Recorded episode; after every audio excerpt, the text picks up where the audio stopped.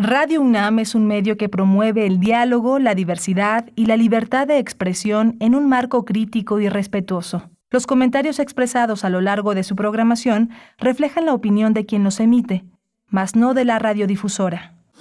Radio UNAM presenta Primer Movimiento, El Mundo desde la Universidad. Buenos días, son las 7 de la mañana con 3 minutos y hoy es viernes 25 de noviembre de 2022, 25N, Día Internacional de la Eliminación de la Violencia contra las Mujeres. Les saludamos en primer movimiento el espacio matutino de Radio UNAM en una transmisión en vivo desde Ciudad de México, desde la capital del país, por el 96.1 de la FM y el 860 de amplitud modulada con el equipo listo para llevar a cabo este espacio hasta las 10 de la mañana, hoy viernes. Y bueno, bueno, se encuentra Rodrigo Aguilar en la producción ejecutiva, está Arturo González esta mañana en la operación de la consola, en los controles técnicos, Tamara Quiroz en redes sociales y Miguel Ángel Quemain frente a mí en la conducción de Primer Movimiento. Miguel Ángel, buen día. Hola, Berenice, buenos días, buenos días a todos los que nos escuchan, lo que, quienes nos siguen desde muy temprano en estas frecuencias de Radio UNAM y en las redes sociales que implican también estar cerca de este, de este proyecto que es Primer Movimiento. Hoy vamos a tener de nuevo, eh, como cada año, Café y Chocolate Fest.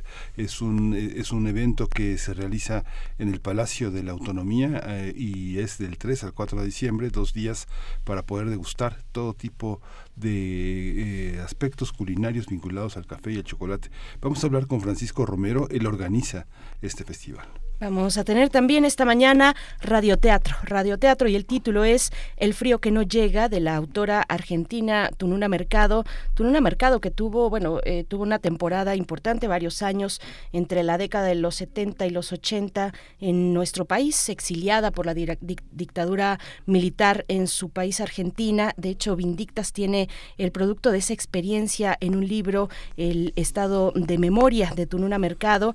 Bueno, pues está en la colección de Vindictas y lo que vamos a escuchar, El frío que no llega, es eh, una, un, libro, una publicación de Six Barral, Buenos Aires 2008. La lectura es de Elena de Aro y la dirección de Margarita Heredia para el radioteatro de esta mañana. Sí, la gran Tununa Mercado. Vamos a tener también, eh, bueno, vamos a comenzar con Felipe Munita.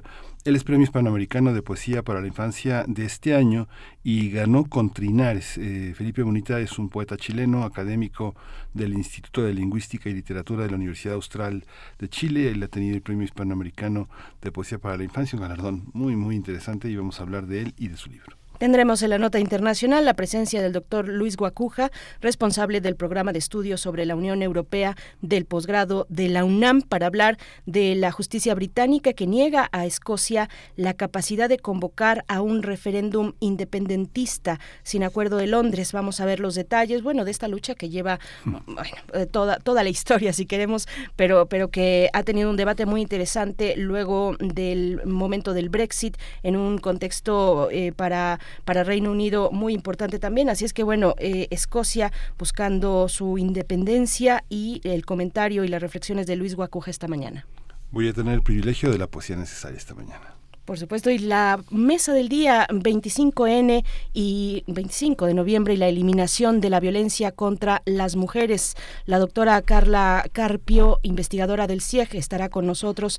Ella es socióloga, maestra en estudios políticos y sociales, doctora en el programa de estudios latinoamericanos en el campo de cultura, procesos identitarios y artísticos en América Latina. Sus líneas de investigación son protestas feministas, procesos artísticos, corporalidades y emociones en esta mañana del 25N, viernes, Día Internacional de la Eliminación de la Violencia contra las Mujeres, que, bueno, rápidamente decir que el origen de este día, de esta protesta, es en conmemoración de las hermanas Mirabal, tres activistas de República Dominicana que fueron brutalmente asesinadas debido a su activismo en 1960 por el dictador Trujillo en República Dominicana. Y bueno, ahora que la semana pasada en México tuvo lugar esta conferencia política conservadora, pues estaba por ahí el nieto de Trujillo. Yo no sabía que estaba activo en la política.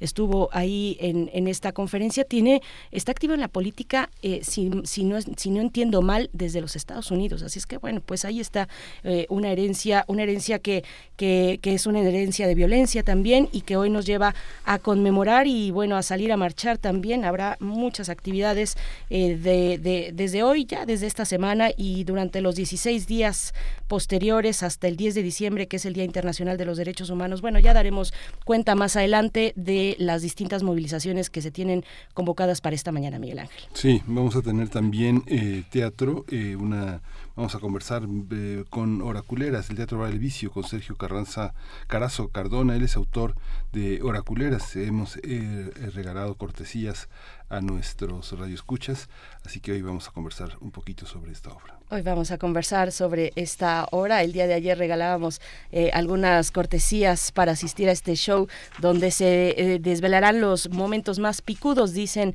en el Teatro Bar El Vicio, los momentos más picudos de la violencia LGBT en la mitología griega, oraculeras, para eh, invitarles a todos ustedes. Y bueno, nosotros vamos a iniciar con música y antes, antes de que se nos pase también, invitarles a que participen en redes sociales con sus propuestas musicales, con sus peticiones y sus complacencias. También pueden ser, eh, pueden dedicar sus complacencias en esta mañana. Arroba P en Twitter, primer movimiento UNAM en Facebook. Si quieren que vaya en el tono del 25N, tampoco me molesto, ¿verdad? Al contrario. Bueno, vamos a empezar precisamente con una propuesta en ese sentido, en el contexto de este 25N, La muchacha desde Colombia y esto que se titula No me toques mal.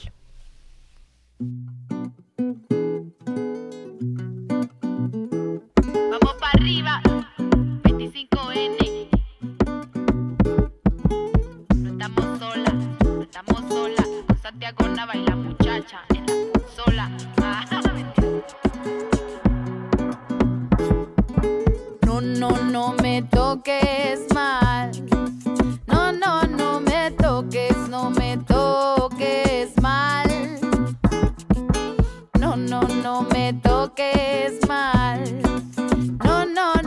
toques, no me toques mal. Quítame esa mirada de cerdo sediento tras mis espaldas. Que cuando me canso del mundo no quiero saberte. Queriéndome comer, queriéndome comer, queriéndome comer. Queriendo y no, no, no me toques mal. No, no, no me toques, no me toques mal. No, no, no me toques mal.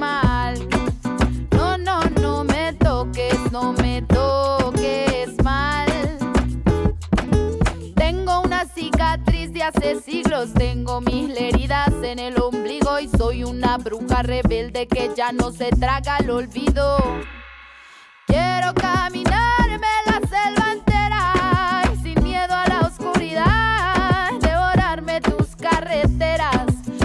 en mi grito, el grito de mis muertas para tumbarte la guerra y no, no, no me toques mal. No, no, no me toques, no me toques mal. No, no, no me toques mal. No, no, no me toques, no me toques mal.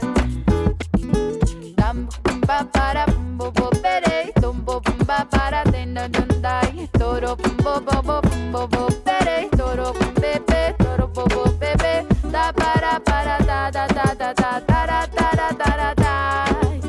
deja de pararte en mi tierra deja de devorar mi confianza deja de pararte las aceras moviendo las manos para levantar faldas deja de pararte en mi tierra deja de devorar mi confianza Deja de pararte las aceras moviendo las manos para levantar faldas. deja de pararte en mi tierra. Deja de devorar mi confianza. Deja de pararte las aceras moviendo las manos para levantar. Porque quiero mis piernas libres, quiero mis tetas libres. Quiero que no me quieras siempre para desvestirme. Quiero mi cara libre, quiero mi culo libre. Quiero que no me quiera siempre para desvestirme. Quiero mi cuerpo libre, quiero mi utero libre. Quiero que no me quiera siempre para desvestirme. ¿Qué? Hambre y sueño es lo que usted tiene. Hambre y sueño es lo que usted tiene. Hambre y sueño es lo que usted tiene que.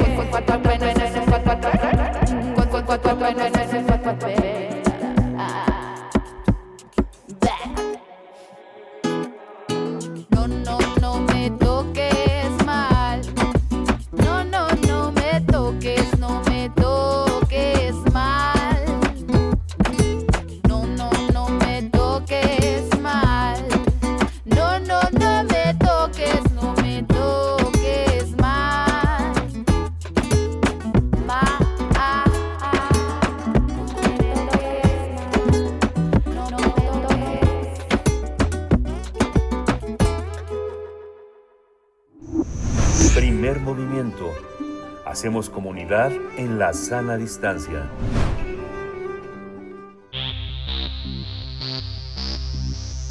De festivales, ferias y más.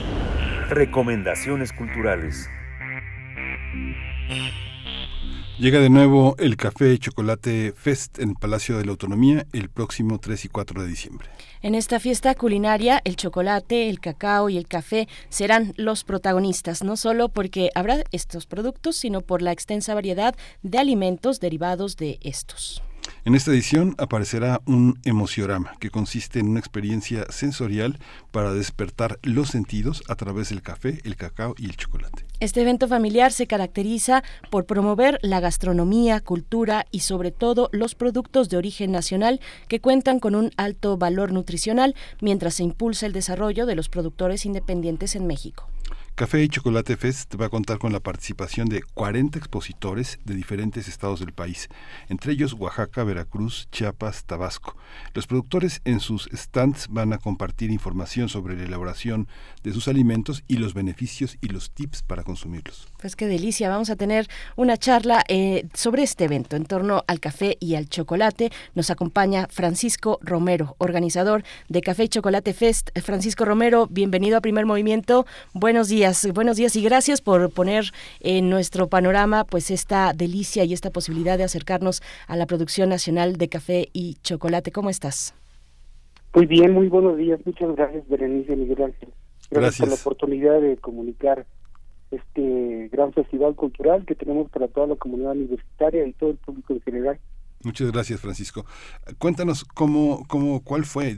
Prácticamente estamos eh, ya en, las actividades formales de un regreso de la pandemia la reactivación de las actividades económicas. ¿Cómo ha sido la, la, la, la relación para hacer con 40 expositores una presencia tan importante? ¿Cómo se ha reactivado? ¿Cómo, cómo ha sido la experiencia de la reactivación, Francisco?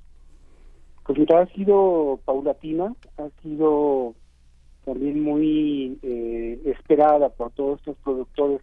como bien dices, pues tuvimos dos años prácticamente de no poder ofrecer al público estos productos elaborados con estos dos granos tan importantes económica y culturalmente para México. Por eso tenemos eh, alrededor de más de 40 expositores, porque todos ellos con gran eh, impaciencia de poder traer estos dos productos. Afortunadamente, pues muchos se han unido a este a este festival y pues con muchas ganas de poder ofrecer al público estas actividades culturales, porque es un festival cultural sobre todo, más que es una más que una expoventa para que el público pueda conocer, aprender a través de actividades lúdico, lúdicas y de conocimiento, pues todo lo mejor de- del mundo del café, del cacao y del chocolate. Francisco, cuéntanos un poco de la historia de este festival, eh, cuántas ediciones tiene, ya nos hablabas del momento de la pandemia, eh, cuéntanos un poco de, de, esa parte, de los esfuerzos que se han sumado a lo largo de varias ediciones.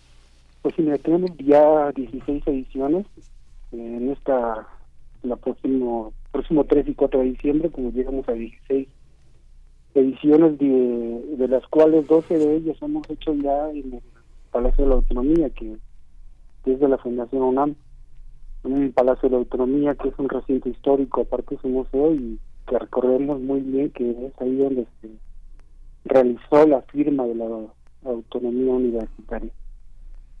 Entonces son son 16 ediciones y son 12 años afortunadamente ya con este gran festival.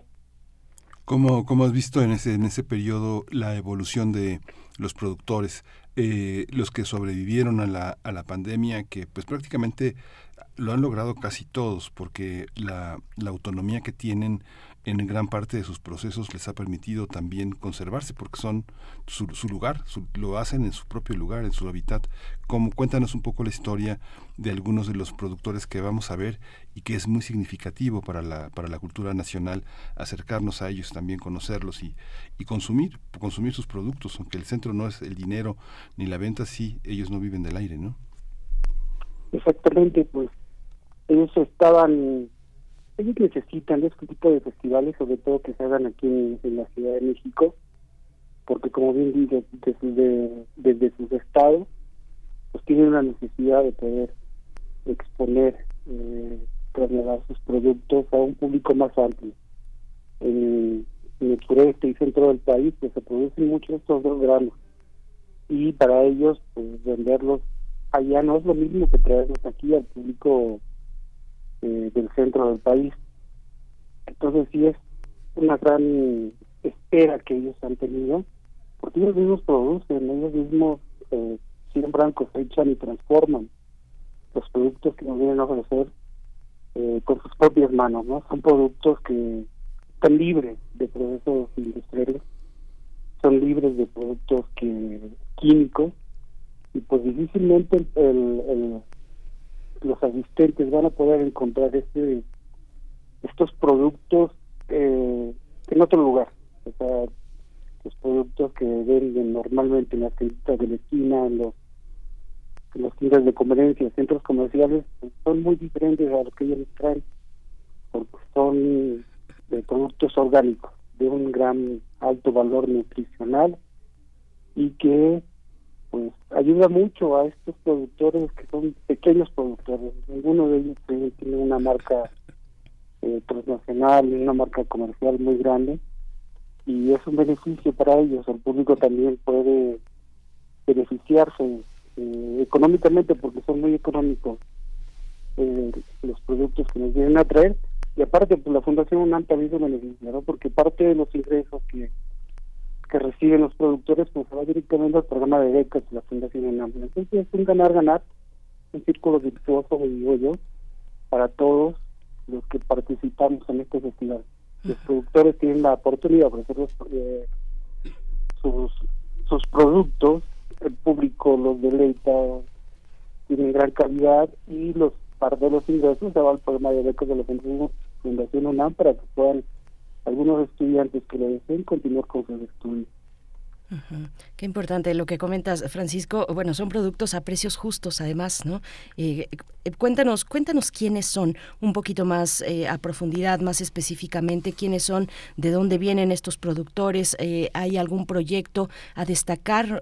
Se, se, realizan estos esfuerzos con, con en, colectividad, por supuesto, y, y, hay que hay que hablar de esas historias, de quiénes son los productores mexicanos. A lo largo de estas 16 ediciones, el, el festival pues ha, tejido redes eh, con, estos productores, con cooperativas que no siempre están en el horizonte de nuestro consumo cotidiano. Eh, Francisco, ¿quiénes son? Háblanos un poco más de sus historias.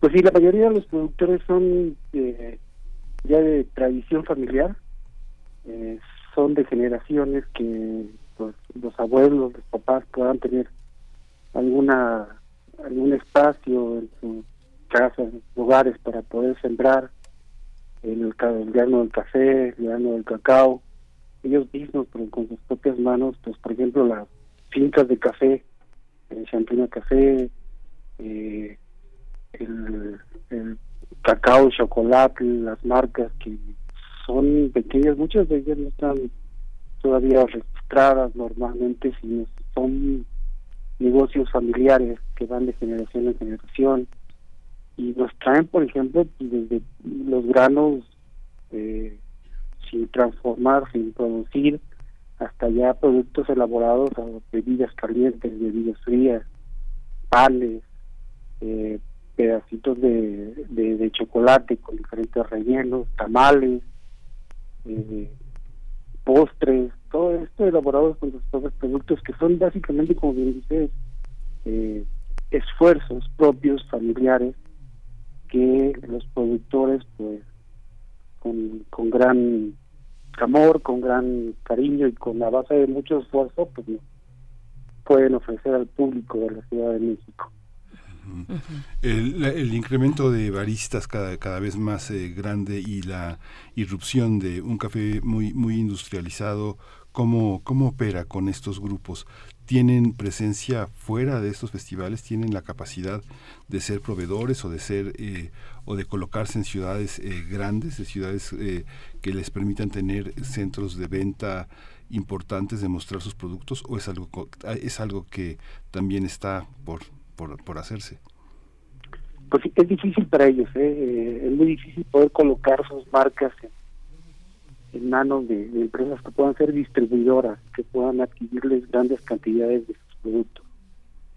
Eh, ellos son, normalmente buscan este tipo de festivales que son bazares, que son que son eh, pues, eventos que se hacen una vez al mes en diferentes partes de la Ciudad de México o en diferentes ciudades de la República y que pues básicamente los, los ofrecen, los ponen en las manos de los consumidores finales. Ellos no cuentan con la posibilidad de poder ofrecer a, las grandes empresas, porque normalmente estas grandes empresas ya tienen pues, distribuidores eh, eh, elegidos, que son muy pocos, que, que les puede comprar grandes cantidades. Por eso ellos, pues, de vez en cuando sí van a tener alguna, alguna compra enorme o algún distribuidor que pueda comprarles constantemente muchas cantidades de sus productos. Básicamente se van al, consumidor final que de poquito en poquito les consume en este tipo de festivales, por eso ellos están ansiosos de poder asistir a los, a los eventos en la Ciudad de México.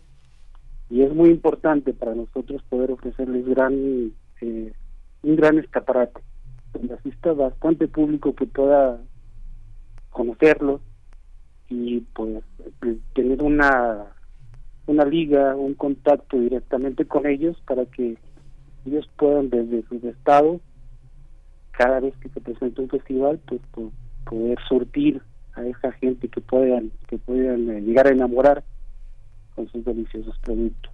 Entonces es difícil para ellos contar con grandes ventas, pero de poquito en poquito, con mucha gente que pueda eh, comprarles los productos, pues pueden estar satisfechos, aunque sí hace falta más, más difusión, más escaparate, una vitrina mucho más amplia para las grandes, los grandes consumidores. Francisco, y hay em, eh, problemáticas emergentes también que afectan a los cultivos. ¿Qué, qué, qué, dicen los productores? ¿Qué expresan respecto a estas dificultades para mantener eh, su producción? Pienso en los efectos, por ejemplo, del cambio climático sobre los cultivos de, de café, eh, cultivos de café que requieren de condiciones muy específicas para, para tener una calidad, para sostener una calidad. Pienso también en, en las plagas sobre estos cultivos, inundaciones ¿Cuáles son las preocupaciones eh, mm, que, apuntan los productores mexicanos de café y de cacao? Pues sí, eh, recordemos que estos dos granos obviamente tienen una una limitante en cuanto a la pues el tipo de tierra, el tipo de, clima, el tipo de altura. Por eso específicamente se da, sobre todo en el sureste, centro del país, se da la oportunidad de poder sembrar y cosechar esto, estos granos. Obviamente sí tiene gran efecto sobre su producción, pues cuando llega a haber bastante eh, pues de clima, ¿no? En cuanto al calor, en cuanto a las lluvias, en cuanto al frío, ahorita más en una época eh, histórica donde estas estos cambios climáticos pues les afectan demasiado. Pero como ellos son pequeños productores, me cuentan mucho y sí reciben ayuda de, parte de los gobiernos respectivos en cada, en cada uno de sus estados. Pero no es suficiente. No es suficiente, eh, por eso la necesidad pues de mostrarse, de decir aquí estamos los pequeños productores, existimos, no solamente son las grandes marcas transnacionales las que tienen ustedes eh, a la vista, ¿no? Sino somos nosotros los que necesitamos, los que tenemos la necesidad de poder vender nuestros productos y pues aquí en México se produce el mejor grano del cacao, el grano del, del café de la mayor parte del mundo, ¿no? Y nuestros productos tienen la calidad necesaria y la eh, nutrición necesaria porque están libres de químicos para que ustedes público lo puedan conocer y puedan acceder a ellos. Y por eso es importantísimo este estas vitrinas donde ellos puedan mostrar esos productos, porque básicamente la necesidad que ellos tienen, sobre todo, más que de los, cambios de clima y el apoyo de, de fertilizantes para poder cosechar y sembrar y cosechar los productos, es que el público les pueda consumir para poder tener un círculo de retroalimentación económica y de producción. Fíjate que en años de trabajo académico, de contacto en el periodismo, en años, solamente en años, una, una, una, una tesis de alguien interesado en entender los procesos de producción del café y acercarse a las historias. No, no veo colegas muy interesados en, en, abordar el tema del café ni del chocolate. ¿Cómo ha sido esa relación con los medios? ¿Qué, qué les han dado a los medios? ¿Han, eh, han, ¿Les han ofrecido historias sobre los productores mismos, acercamientos sobre sus problemáticas? ¿Cómo estamos los medios? ¿Lejanos, eh, ignorantes? ¿Cómo ha sido? Digo, Radio UNAM no, porque es una radio universitaria abierta a esto, pero ¿cómo, está, cómo están afuera los medios comerciales? Pues respecto al festival ha sido muy buena aceptación. El público, el, perdón, los medios tienen eh, con este tipo de festivales que estoy llamando la atención porque son culturales y de, asistencia masiva, pues tenemos gran gran aceptación en cuanto al querer difundirlo. Pero eh, los productores nos cuentan que pues están muy invisibilizados ellos eh, eh, individualmente.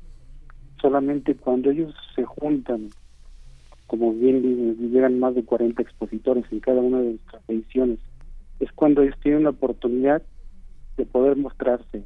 De alguna otra forma, pues están muy invisibilizados, muy relegados a sus estados, y por eso nosotros tenemos esta necesidad de reunirlos a todos cada cuatro o cinco meses para que ellos puedan mostrarse. Y los medios, en estos casos los festivales, están muy movidos, muy entusiasmados eh, a ofrecer este tipo de difusión, porque no solamente se muestra el, al productor con sus, productos, sino también tenemos diferentes actividades que pueden interesar mucho al público y es cuando ustedes los medios nos apoyan mucho más porque hay catas de café, hay talleres de elaboración de chocolate, todo en proceso artesanal.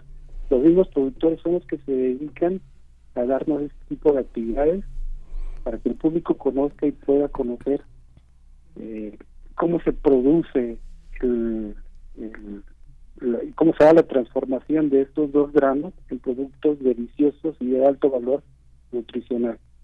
Por ejemplo, también tenemos conferencias, tenemos este, charlas donde algunos académicos de la UNAM nos pueden, nos ofrecen la historia, el proceso de elaboración de estos dos granos. Entonces nos comentan desde la parte del arte, de los antiguos, de antiguos mexicanos, de cómo lo, cómo lo valoraban, cómo era un, elemento de, adoración, de veneración al cacao, tan importante económicamente también para ellos.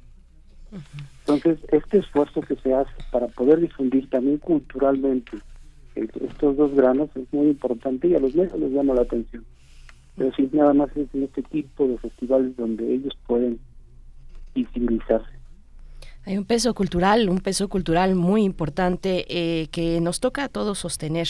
Francisco Romero, háblanos un poco más ya en concreto del, del programa, de las actividades. Habrá música también, artistas en vivo. Cuéntanos de eh, pues las actividades que podremos disfrutar el próximo sábado 3 y domingo 4 de diciembre en el Palacio de la Autonomía, que se encuentran en la calle Licenciado Primo de Verdad número 2 en el Centro Histórico de Ciudad de México. Háblanos del programa, por favor.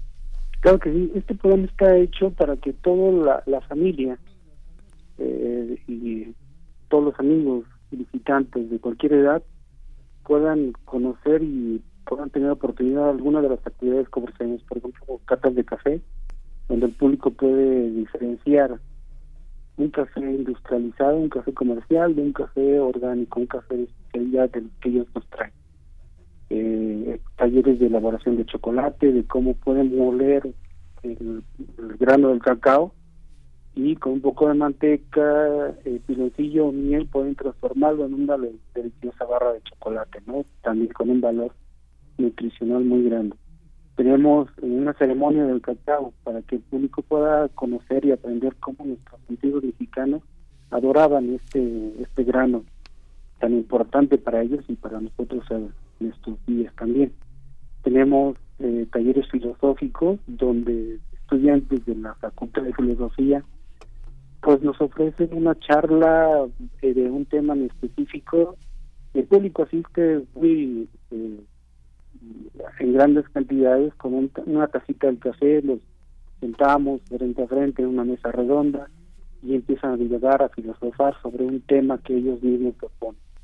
También tenemos como música en vivo, donde talentosos jóvenes nos llevan eh, de la mano de instrumentos de cuerda, pues a amenizar un rato eh, la degustación que, que pueda tener el público en el momento y se sienta, toma su cafecito, su chocolate, sus granos de café de cacao, escucha la música, tenemos un tenor también que va a ir el sábado y el domingo. También tenemos un taller que se llama Emociograma, donde el público asiste con los ojos vendados y bajo la limitancia de este sentido tan básico que tenemos, pues eh, eh, lo convidamos a,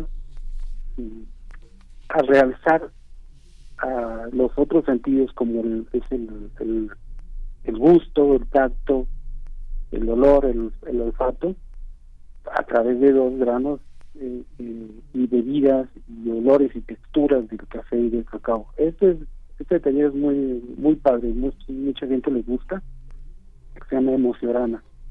Y también tenemos un taller de chocolatería literaria, donde los, eh, los talleristas están leyendo poemas, están leyendo pasajes de un libro que ellos mismos escribieron y a través del recuerdo la gente va eh, pues acordándose de olores, de sabores y va degustando esos mismos tipos sabores con pedacitos de, de chocolate artesanal entonces es como una especie de, recuerdo vivencial, pero pues aumentada la sensación cuando les dan a degustar los chocolates. Le llaman chocolatería literaria. Pues, tenemos actividades prácticamente para todo el público de todas las edades y recordarles a, a la audiencia, al público que esté interesado en asistir, que las actividades son gratuitas.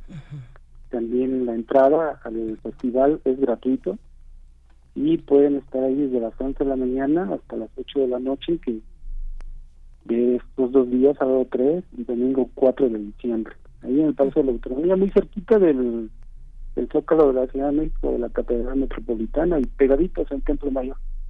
Pegaditos al Templo Mayor, pues qué delicia. Y ahora que vienen, bueno, si ustedes acostumbran a hacer regalos en fin de año, pues esta es una excelente opción eh, para ir previendo esos, esos regalos, café, chocolate, cacao. Qué, qué delicia, Miguel Ángel. Muchas gracias, Francisco Romero, por esta oportunidad. Ahí nos vamos a ver, ahí nos vamos a ver, a ver cómo nos ponemos, este, cómo nos ponemos recios con tanto café y con tanto chocolate. Nos vemos, muchas gracias. Muchas Les agradezco a ustedes por la oportunidad, que tengan un excelente día, muy bonito día y allá los esperamos. Gracias. Gracias, Francisco Romero, organizador de Café y Chocolate Fest 3 y 4 de diciembre en el Palacio de la Autonomía. Nosotros vamos a ir con el radioteatro de esta mañana, Tununa Mercado, El frío que no llega. Vamos a escuchar la lectura de Elena de Aro en la dirección de Margarita Heredia. Cuando cuentes cuentos, recuerda los de primer movimiento.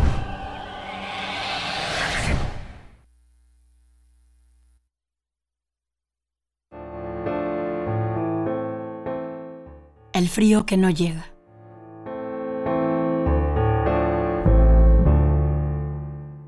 Tununa Mercado.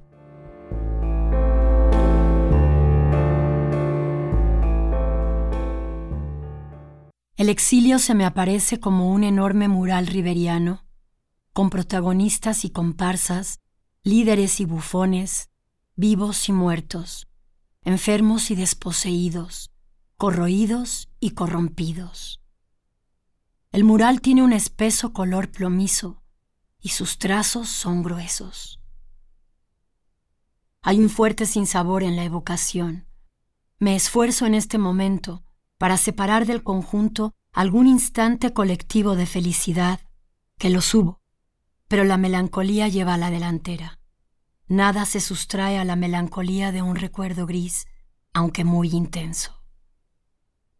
En el mural hay un ancho por un alto, un comienzo y un final, y lo que resalta en el paño acotado y lo que vibra en el paisaje es, irremisible, la melancolía.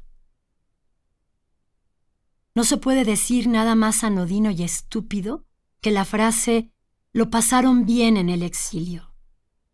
Esa trivialidad que muchas veces por exculpación se acepta oír o su contraparte de la misma laya. Los que se quedaron en la Argentina la pasaron peor.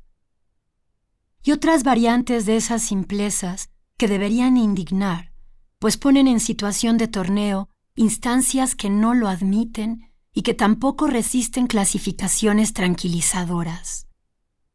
Exilio, exilio interior, que separan y aligeran, por así decir, la masa aún sin desbrozar, compacta, destructora y arrasante que fueron esos años. Desde 1974 hasta la restauración de la democracia, sin contar los coletazos que todavía producen terror. El tiempo del exilio tiene el trayecto de un gran trazo. Se extiende según un ritmo amplio y abierto. Sus curvas son como las olas oceánicas y lejanas de las playas, que no tienen rompientes y se parecen más a la idea de horizonte. El tiempo sucede más allá, en otro sitio. Se lo oye transcurrir en los silencios de la noche, pero se lo aparta, no se lo quiere percibir, porque se supone que el destierro va a terminar, que se trata de un paréntesis que no cuenta en ningún devenir. Provisorio, el tiempo va de semana a semana en un tren de altos sucesivos. Se lee la noticia, se la sopesa, se piensa en términos de coyuntura, se enfrenta con la imaginación al adversario que interfiere el decurso, se cree acumular fuerza contra el enemigo mayor que ocupa también semana a semana, y en una ofensiva cada vez con una capacidad mayor de fuego, los terrenos que el exiliado ha perdido al ausentarse. Las discusiones no tienen fin. La sospecha no tiene fin. En los espesores y en la espesura de esa selva sin tiempo, no hay diques que parapeten el continuo. Las hojas no caen, el frío no llega. El presente nunca pasa al futuro. Los acontecimientos están iluminados como en el teatro, exaltados en su significación. Nunca la paranoia tiene un cuerpo tan civilino como en esa estancia sin estaciones. No se podía imaginar entonces que una vez terminado el paréntesis, si es que alguna vez llegaba a terminar, lo que concluiría sería visto como un todo abigarrado, como una masa recorrida por múltiples laberintos cuyo corte transversal provocaría una sensación tan mordiente. Las capas o estratos que ese corte muestran, en efecto, parecen haber sido antiguos hormigueros ahora deshabitados, pero que producen la misma sensación de espanto que si estuvieran llenos. Es también espanto lo que provoca la evocación del modo en que ese tiempo era ocupado en un 70% por el tema propio de la circunstancia, a saber, la Argentina, ese país poca madre que nos había expulsado y sobre cuya situación se hablaba sin parar. El sol no se ponía, no había amaneceres, llenando, por así decir, con la materia argentina todo hueco de la realidad, saturando con la pasta argentina todos los agujeros, atiborrando el cuerpo y el alma con esa sustancia que no producía placer ni buenos recuerdos y que sólo depositaba su cuota de muerte al entrar y salir de la conciencia. Cuando uno se dormía, la cuota era puesta a favor del inconsciente y daba réditos inmediatos y multiplicados con efectos de horror mucho más poderosos que en la vigilia. Se soñaba la muerte casi siempre. El individuo era atravesado sin tregua en esos sueños por imágenes de despojo y desamparo. El durmiente pasaba noches desnudo, descubierto, perseguido por fuerzas invencibles. Se caía al torrente, perdía el tren, salía de su casa descalzo, perdía sus papeles, un carruaje lo conducía hacia un destino sin nombre. El individuo perdía altura, regresaba a una infancia envuelta en nubes y gasas, volvía a cuartos con luces cenitales y se veía de pronto en medio de un bosque en sombras. El individuo no la pasaba bien en sus sueños.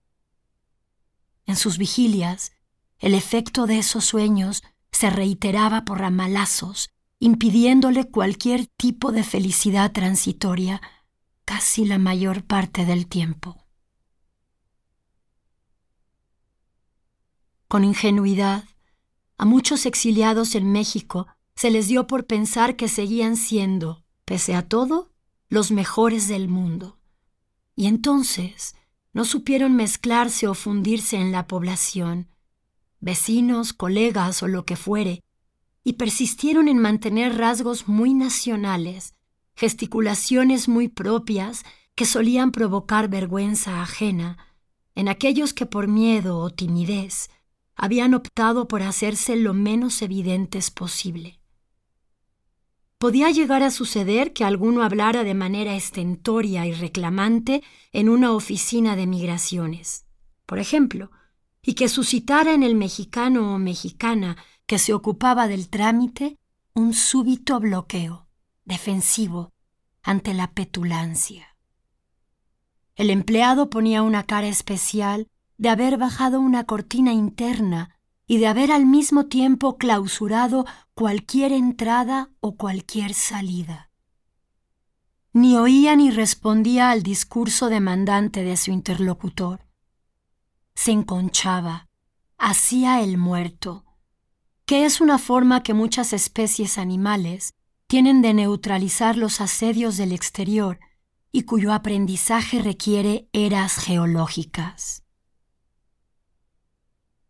Esa habilidad de hacerse el muerto, que por seguir de manera anecdótica y reproductiva la legislación lacaniana han adoptado algunos psicoanalistas, la burocracia mexicana la tiene por cultura y casi por naturaleza. Y por eso mismo no es ni anécdota ni representación, sino un modo del espíritu. Frente a una jactancia de argentino, el mexicano mira con ojos vacíos, oye con oídos cancelados y sella boca, provocando en quien lo interpela una impotencia total.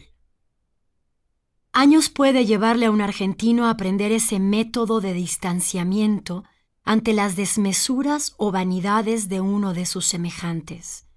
Y si lo llegara a dominar, no sería difícil que le diera una connotación de desdén, cosa que el mexicano no hace perdonando las generalizaciones, me parece que éste solo pone en práctica, tal vez sin saberlo, un método para preservar su salud mental o su proverbial dignidad. Esa arma es en extremo dañina, y hay muchos argentinos seguros de sí mismos y del lugar que ocupan en los estratos sociales, que han sufrido sus estocadas hasta la derrota y que por lógica han engendrado animadversión contra quienes la esgrimen, sus anfitriones. El apego al país que habíamos dejado condicionó la vida de todos nosotros. Hubo incluso gente que no pudo sobrellevar la suma de pérdidas, que se pasaba el día pensando en su barrio, idealizando prácticas que no se veían muy bien porque habrían de ser consideradas paradigmáticas de un paraíso perdido. La sustancia argentina que se extrañaba aparecía encarnada en mitologías de escaso interés. Vista ahora, a la distancia y en la cercanía, en un antes de exilio y en un después de regreso al país, la iconografía aquella y los pequeños cultos a objetos que rigieron las fantasías de entonces, juzgados más allá de las emociones, resultan un patrimonio insignificante sin valor intelectual o imaginario. Hubo profesiones de fe argentina lisa y llanamente patrioteras, como por ejemplo la codicia que produjo en dos oportunidades la bandera argentina, que colgaba del muro junto al llamado lábaro patrio de los mexicanos en la casa del exilio, y fue dos veces sacada, con excitación y premura, de su lugar. La primera, emocionado por el triunfo en el Mundial de Fútbol, un grupo se hizo de la bandera y la enarboló por las calles de la ciudad, mientras vitoreaba al seleccionado nacional. La otra, el mismo grupo se apersonó en la sede y se la llevó para ondearla frente a la embajada inglesa, identificado con la guerra que libraban los militares argentinos para recuperar las Islas Malvinas. La pasta argentina no dejaba respiro, se pegaba al cuerpo, llenaba la mente, absorbía todos los líquidos y dejaba en la sequedad. Quienes podían zafarse de ella o disminuir su consistencia era porque ponían una voluntad de hierro para integrarse al medio. Tenían que aprenderlo todo, es decir, aprender a saludar al vecino, a dejarle el paso, a no pasar por entre medio de dos personas que están hablando, a no pasar los platos por delante de las personas en la mesa, a decir por favor cuando pedían algo, y las correlativas fórmulas permiso, y propio, a agradecer toda vez que fuera necesario y aún más de lo necesario, respondiendo a las gracias del otro con un para servirle, a no interrumpir a los demás en las conversaciones, disminuyendo en lo posible y en el caso de tener el uso de la palabra, el río verbal, a decir salud cuando alguien estornudaba y provecho cuando daba comienzo la ingesta ajena. A ofrecer con un gusta la comida propia al recién llegado, prácticas que hace mucho no tienen uso en la Argentina por decisión de clase medieros con ínfulas. Tuvieron que aprender a ofrecer hospitalidad usando la norma de cortesía local que consiste en decir, lo esperamos en su casa, para invitar al interlocutor argentino, quien creía que el mexicano se refería a su casa, anunciándole una visita.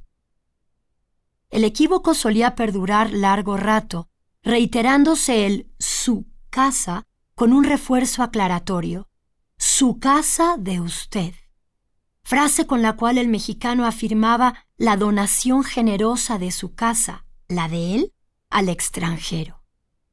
Este desprendimiento nunca era entendido, y los argentinos interpretaban que el mexicano se adueñaba de sus casas. Y él, ahí tiene usted su casa de usted, no era captado ni correspondido con análoga cortesía, quedando el argentino mal parado y demostrando su incapacidad para oír a sus diferentes.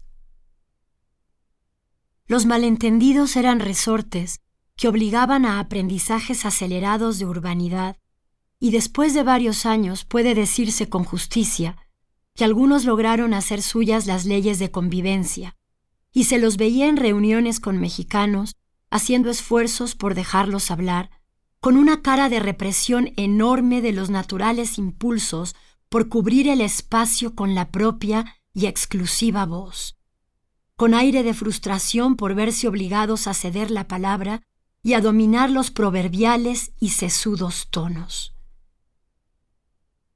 A veces se obligaban a la humildad de eliminar el uso del che y del voceo, y ahí se los tenía, adocenados en cultismos del español que se les resistían y que no se amoldaban a los modos porteños, de los que raramente se puede salir por ser demasiado marcados. Llegaban a asumir incluso ciertas humillaciones lingüísticas, como ser el reemplazo de la ayer rugosa y cayengue de Buenos Aires por una suerte de iod que con tanta facilidad suelta la gente desde Córdoba hacia el norte y que en labios del porteño es en extremo descomedida, porque no llega a plasmarse, y cuando cree haberla logrado, en nada se parece a la elle de los mexicanos y menos a la ye. Se podía oír entonces unos pollos y unas gallinas famélicas con hambre de pertenencia que eran como malas puntadas en la tela de la conversación. No se puede ocultar que la implantación de un argentino en México es de hecho un fenómeno histórico raro. Y no se termina de hacer el ridículo, a años vistas no se deja de hacerlo, como si por una secreta venganza el país mexicano continuara ofreciendo resistencias a cualquier apropiación por parte de extranjeros.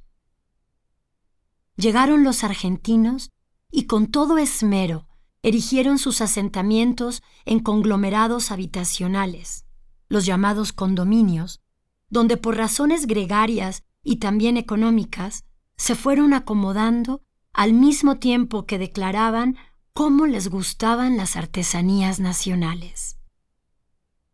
Siempre me dio vergüenza de mí misma, valga la reiteración, pero sobre todo vergüenza ajena de los demás, cuando oía decir esa frase en todas nuestras bocas al llegar a México, como una especie de letanía que desplazaba por unos instantes el lamento del desterrado. Creo a la distancia, siempre a la distancia, que muy poco sabíamos del arte popular mexicano y que la masiva, en términos relativos, adquisición de esos bienes culturales en mercados de diversa índole no estuvo regida por un criterio de calidad.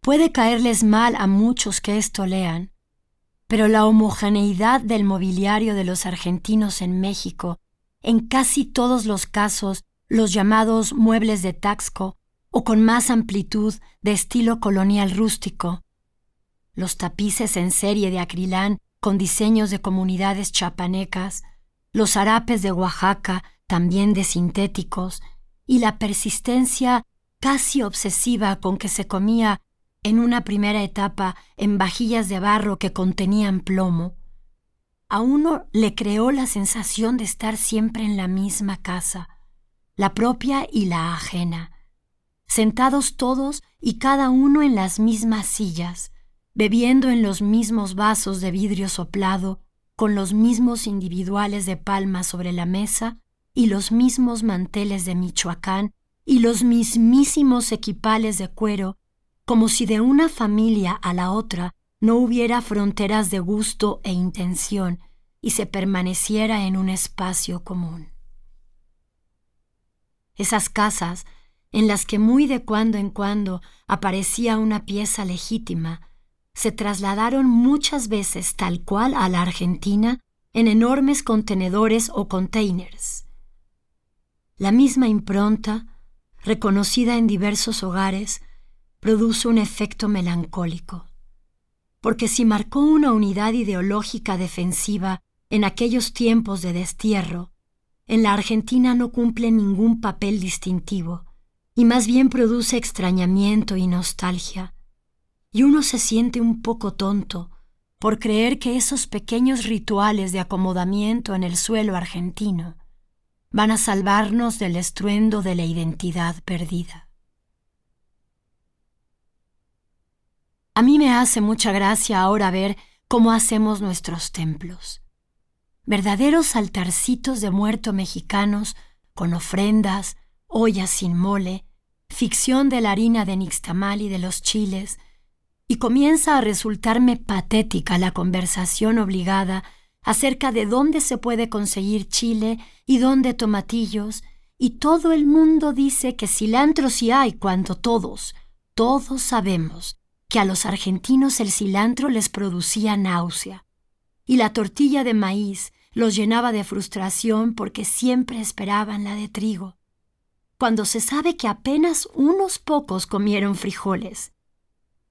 También me produce compasión ver a nuestros compatriotas llamados Argenmex pedir a cualquier viajero que les traiga chile chipotle, que váyase a saber por cuáles razones gustemáticas es el único que admitieron en sus carnes.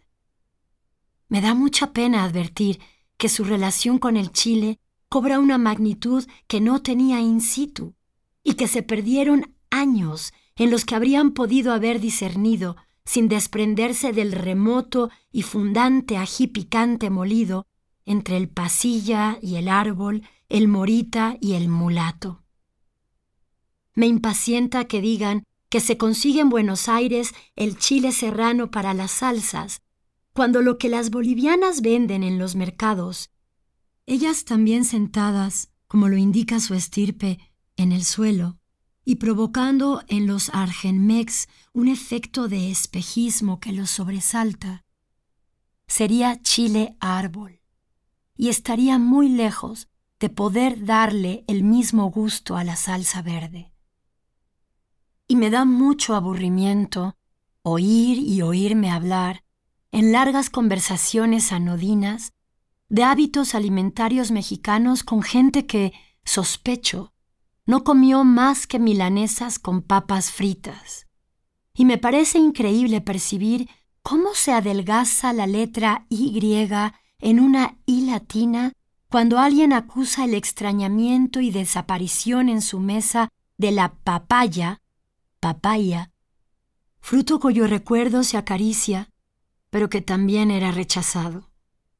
Y más cansancio me produce comprobar que con nada podremos paliar las nostalgias, así como tampoco pudimos paliar las nostalgias con dulce de leche y otras fatuidades de desterrados.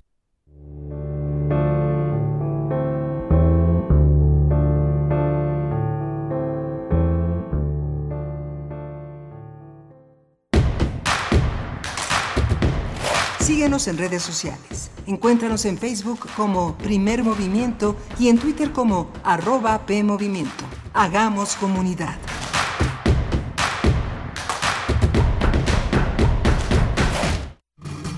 Un maestro de historia especialista en la Revolución Mexicana aprovecha una confusión para hacerse pasar por un caudillo revolucionario cuyo rastro se perdió y cumplir con sus ideales.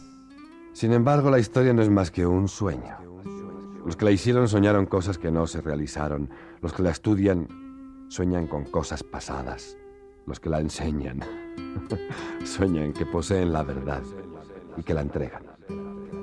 De la colección de ficción sonora de Radio UNAM, Memoria del Mundo de México de la UNESCO 2021, presentamos El Gesticulador, adaptación de la obra de Rodolfo Usigli sábado 26 de noviembre a las 20 horas por el 96.1 de FM y en www.radio.unam.mx. Radio UNAM, Experiencia Sonora. Habla Mario Delgado. La transformación avanza por la voluntad de la mayoría del pueblo de México. Antes el gobierno estaba al servicio de los poderosos, protegía los intereses de los de arriba y saqueaban el patrimonio de la nación. Ahora es el gobierno del pueblo y para el pueblo, y primero van los pobres, se combate la corrupción y se defiende la soberanía. Tenemos al segundo mejor presidente evaluado de todo el mundo y tenemos mucho pueblo. Sigamos con esperanza transformando la patria que soñamos para la felicidad de nuestros hijos y nuestras hijas. Morena, la esperanza de México. Si no quieres quedar peor que una piedra, mejor no consumas crack o piedra. Consumirla daña tu cerebro y tu corazón, causando ansiedad y paranoia. Ahora el narco le añade fentanilo para engancharte desde la primera vez. Y el fentanilo mata. No te arriesgues. Si necesitas ayuda, llama a la línea de la vida 800-911-2000. Secretaría de Gobernación, Gobierno de México escritores, lectores, editores, intercambio de ideas. Todo esto en un espacio dedicado a la literatura.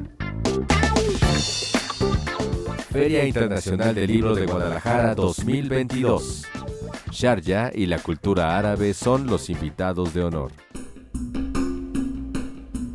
Transmisión especial de Escaparate 961 desde esta gran fiesta editorial de lunes 28 de noviembre al viernes 2 de diciembre a las 17 horas. Escucha a tus autores favoritos por el 96.1 de FM. Radio UNAM, Experiencia, sonora.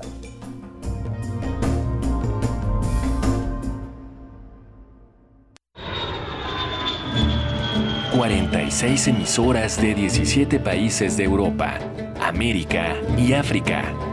Esa es la red de Mundofonías, música para descubrir el mundo. Todos los sábados a las 18 horas por el 96.1 de FM. Radio UNAM. Experiencia sonora.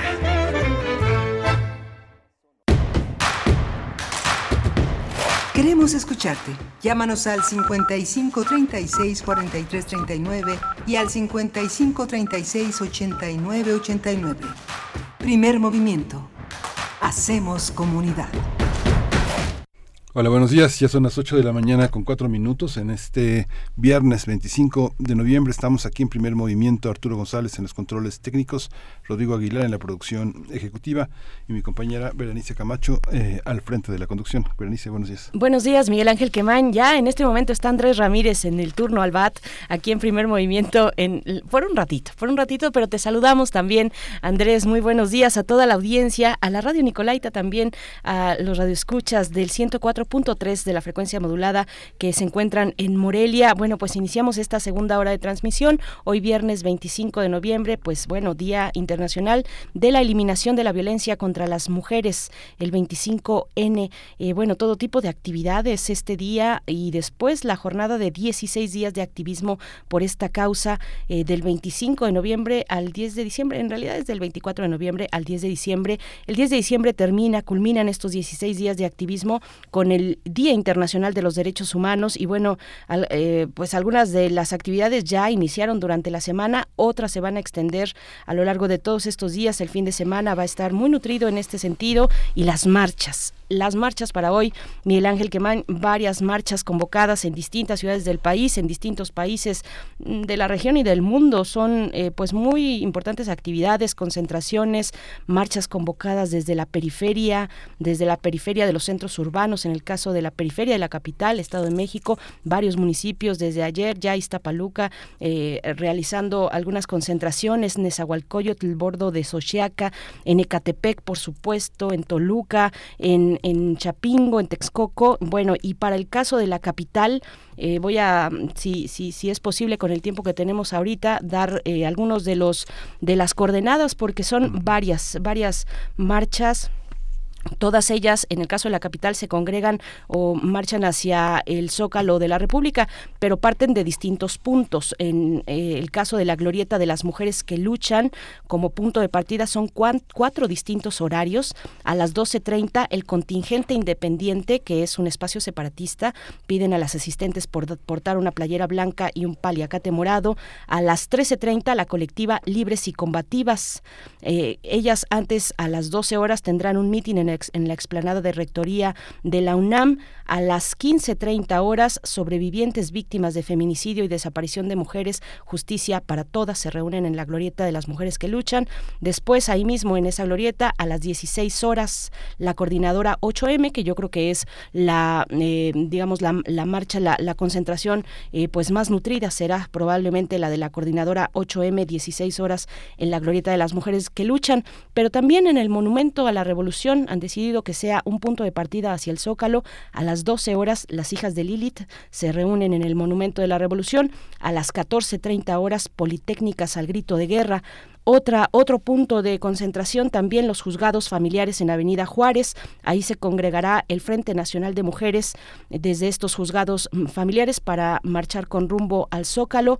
Después, en el Ángel de la Independencia, a las 13 horas, CAMCAI, la colectiva de amorosas madres contra violencia vicaria, con dirección al Zócalo y ahí mismo en el Ángel de la Independencia, pero ya en la noche, una caravana ciclista que realizará una rodada a las 9 de la noche, a las 9 de la noche del Ángel de la Independencia con rumbo al Zócalo capitalino Miguel Ángel. Esas son las movilizaciones previstas solo para el caso de Ciudad de México. ¿Cómo ves? Sí, no, muchísimas, muchísimas expresiones y lugares simbólicos que encarnan distintas formas de, eh, de, protesta, de visibilización de, de problemas que eh, todavía tienen grandes desafíos en, la realidad nacional, una fecha internacional y una, una definición de la violencia que todavía está por construirse en el en las, en las leyes que tratan de hacer visible estas, estas formas. La violencia es como la, como la alta presión, como la presión alta, como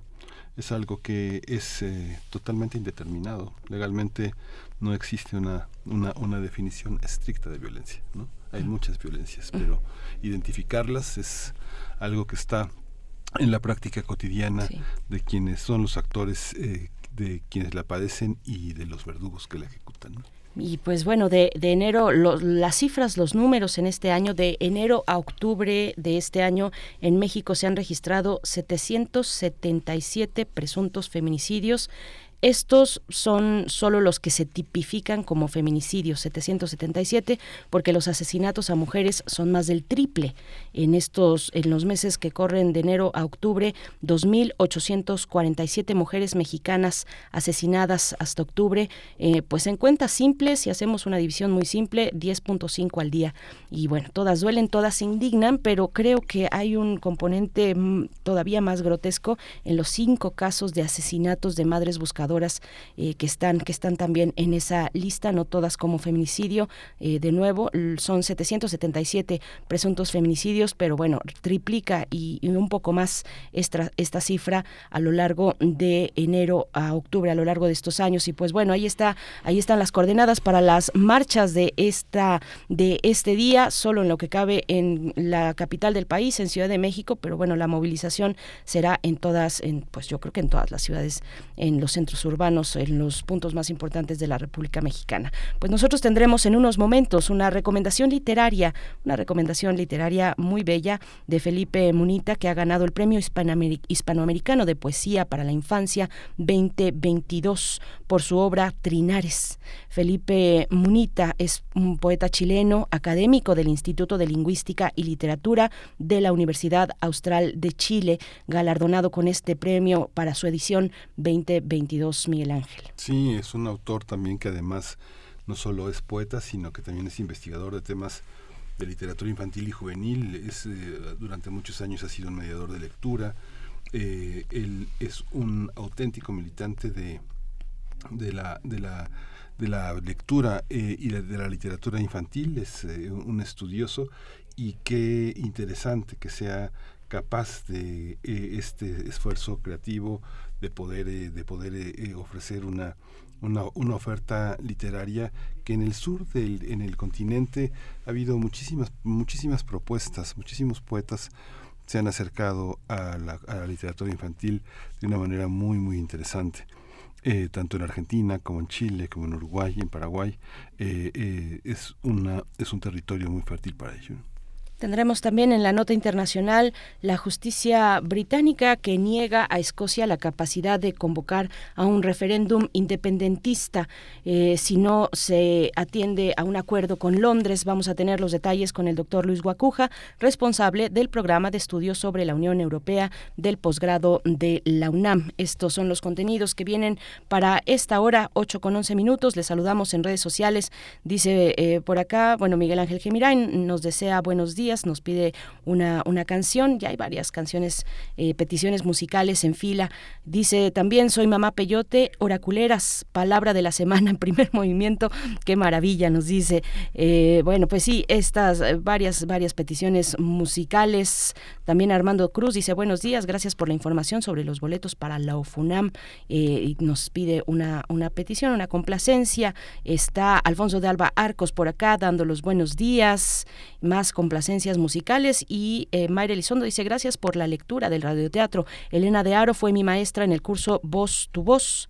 Voz, tu voz en Radio UNAM. Me enseñó muchas cosas maravillosas, más allá de disfrutar la lectura en voz alta. Le mando mi cariño y le reitero mi agradecimiento, dice la profesora Mayra Elizondo. Bueno, eh, nos están pidiendo eh, también música de, dicen, la mejor, la mejor banda de todos los tiempos, dice El Zarco, nos pide música de Radiohead.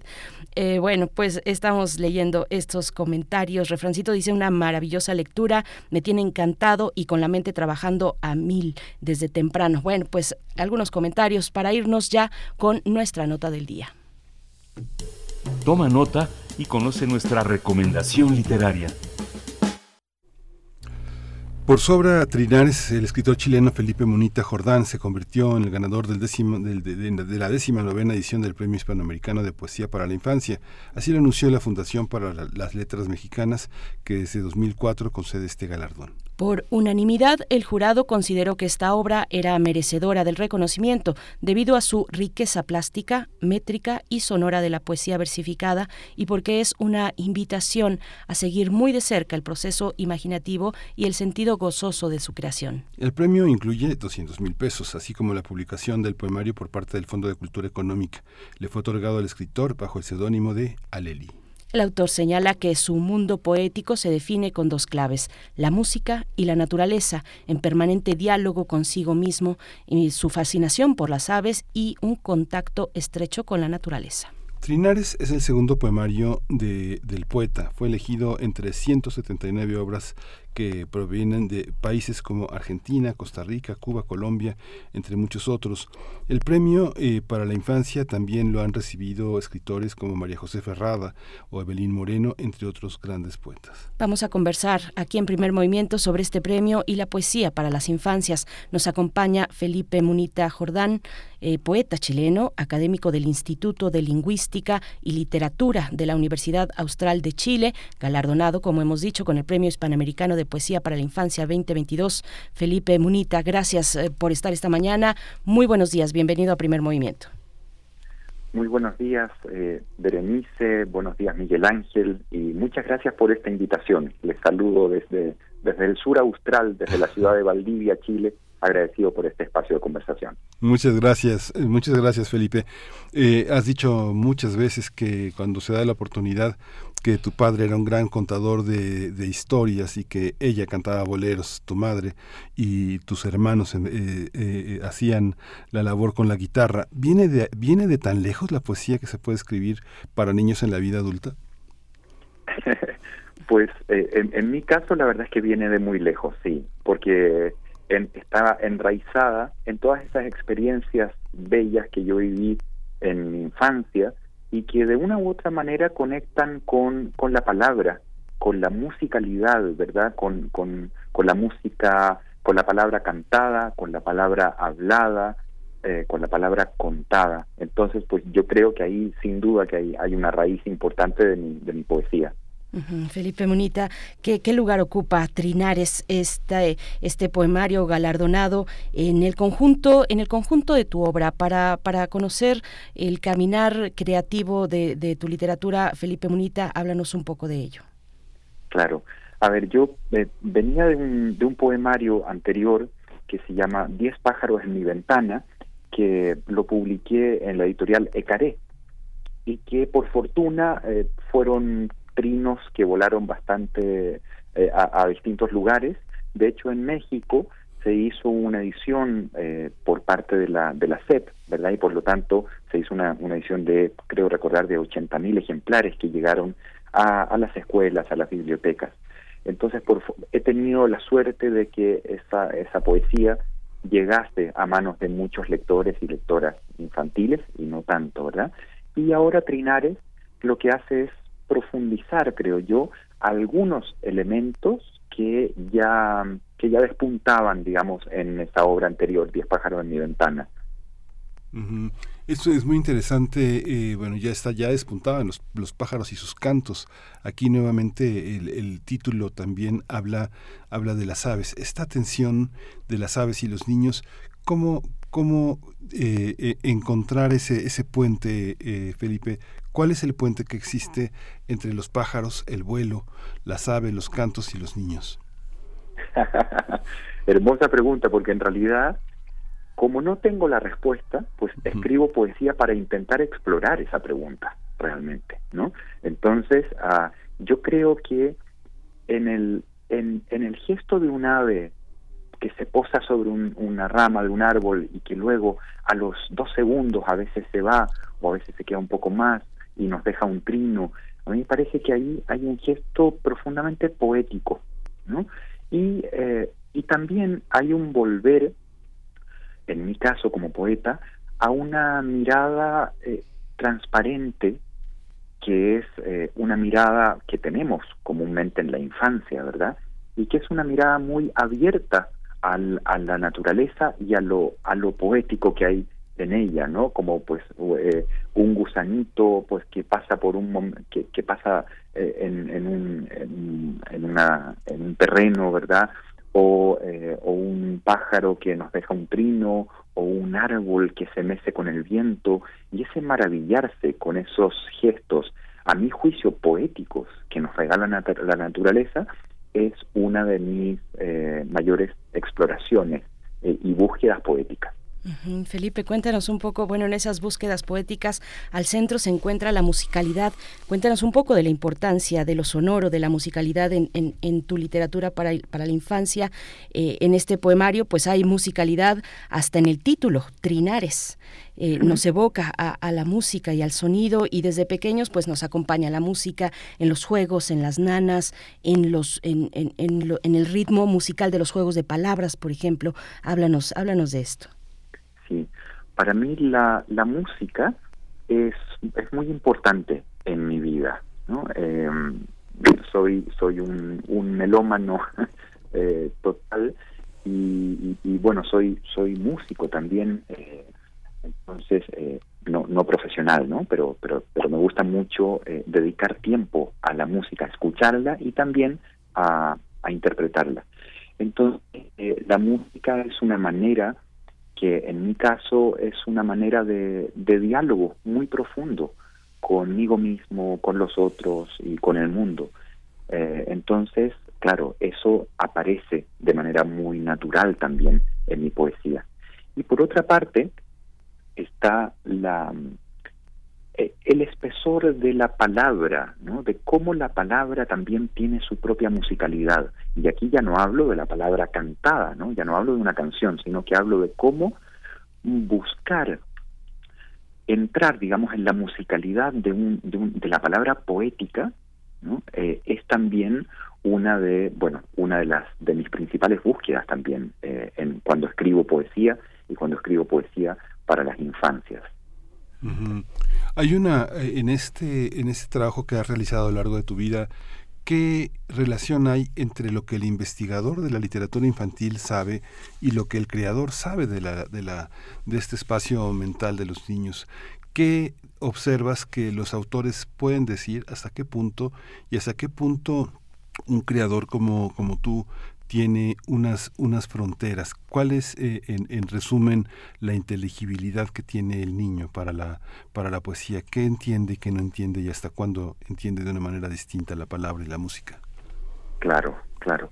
Em, a ver, es cierto que en mi caso tengo esos esos dos sombreros, ¿verdad? Eh, a veces me pongo el sombrero de, de, de, poeta para la infancia y a veces em, me pongo el sombrero de, de investigador, de especialista en literatura infantil, en mediación de lectura, que son los temas que yo voy trabajando en mi, en mi desarrollo eh, académico. Eh, yo, yo diría que son dos cosas. Por una parte, es evidente que todo mi conocimiento del sistema literario infantil y juvenil eh, lo traigo conmigo, ¿no? Es decir, es forma parte de la mochila, de, de, mi, de mi bagaje de lecturas poéticas, pues porque tengo muy en la cabeza la, eh, los poemarios de, autores que admiro mucho, como María José Ferrada, como Micaela Cherif, como Cecilia Pisos, y, cómo hace, cómo, cómo, cómo trabaja la musicalidad, como Ramón Suárez Camal, como Luis Amaro. Entonces, todo eso sin duda que está en mí. Y me acompaña. Ahora, cuando me pongo el sombrero de poeta para la infancia, intento también que que ese, ese conocimiento como especialista, como investigador, no invada el espacio de creación poética. Para mí, en realidad, cuando me pongo el sombrero de poeta, lo, lo más relevante es el diálogo que intento construir conmigo, conmigo mismo y con el mundo a través de la palabra poética, a través de esa exploración de la palabra, pues con fines que van mucho más allá de cómo la usamos eh, en, en, la vida cotidiana, ¿no? Entonces, em, ahí sí que intento mm, separar, ¿verdad? Estas dos, estas dos identidades. Y, Felipe, un poco en relación también con ese planteamiento que, te acaba de hacer Miguel Ángel Quemain, eh, ¿qué, crees que, cómo crees que se distingue o hay algo que distingue la creación poética para la infancia de la creación poética mm, sin apellidos, por decirle de alguna manera? A mí me gusta ah, la, la, idea base que lanzara hace algunos años María Teresa Andrueto, gran escritora argentina, eh, que pasea muy libremente desde la literatura para la infancia hacia la literatura adulta, y ella habló, habló de una, una literatura sin adjetivos, ¿no? Y eso conecta también con una idea que planteara hace muchos años eh, un poeta chileno que quiero mucho, que es Floridor Pérez, que él habló de una poesía hacia una poesía para niños también me gusta mucho esa idea de una poesía para niños también, es decir, una poesía que ante todo sea poesía, ¿no? Es decir, la consideremos como tal eh, por su vuelo poético y que ojalá que por alguna gracia especial que tenga merezca el honor de ser leída también por niños, no únicamente por niños. Y aquí estoy tomando distancia de eh, mucha poesía que se pensó únicamente desde lo infantil y muy poco desde lo poético. ¿Por qué? Pues todos hemos visto a veces circulando por ahí eh, poemas que en el fondo son rimas, rimas muy, rimas muy torpes, rimas muy pobres, ¿verdad? Que tienen poco o ningún vuelo poético y que se entregaron a las infancias pensando que pues que estaba muy bien que, que, que, leyeran rimas, ¿verdad? Cuando en realidad eh, hacer poesía es otra cosa, ¿no? Es, em, es, es, más bien construir pues una manera de, de, mirar el mundo, ¿verdad? Eh, y, de, y de explorar tu relación con, con él pues a través de la palabra poética.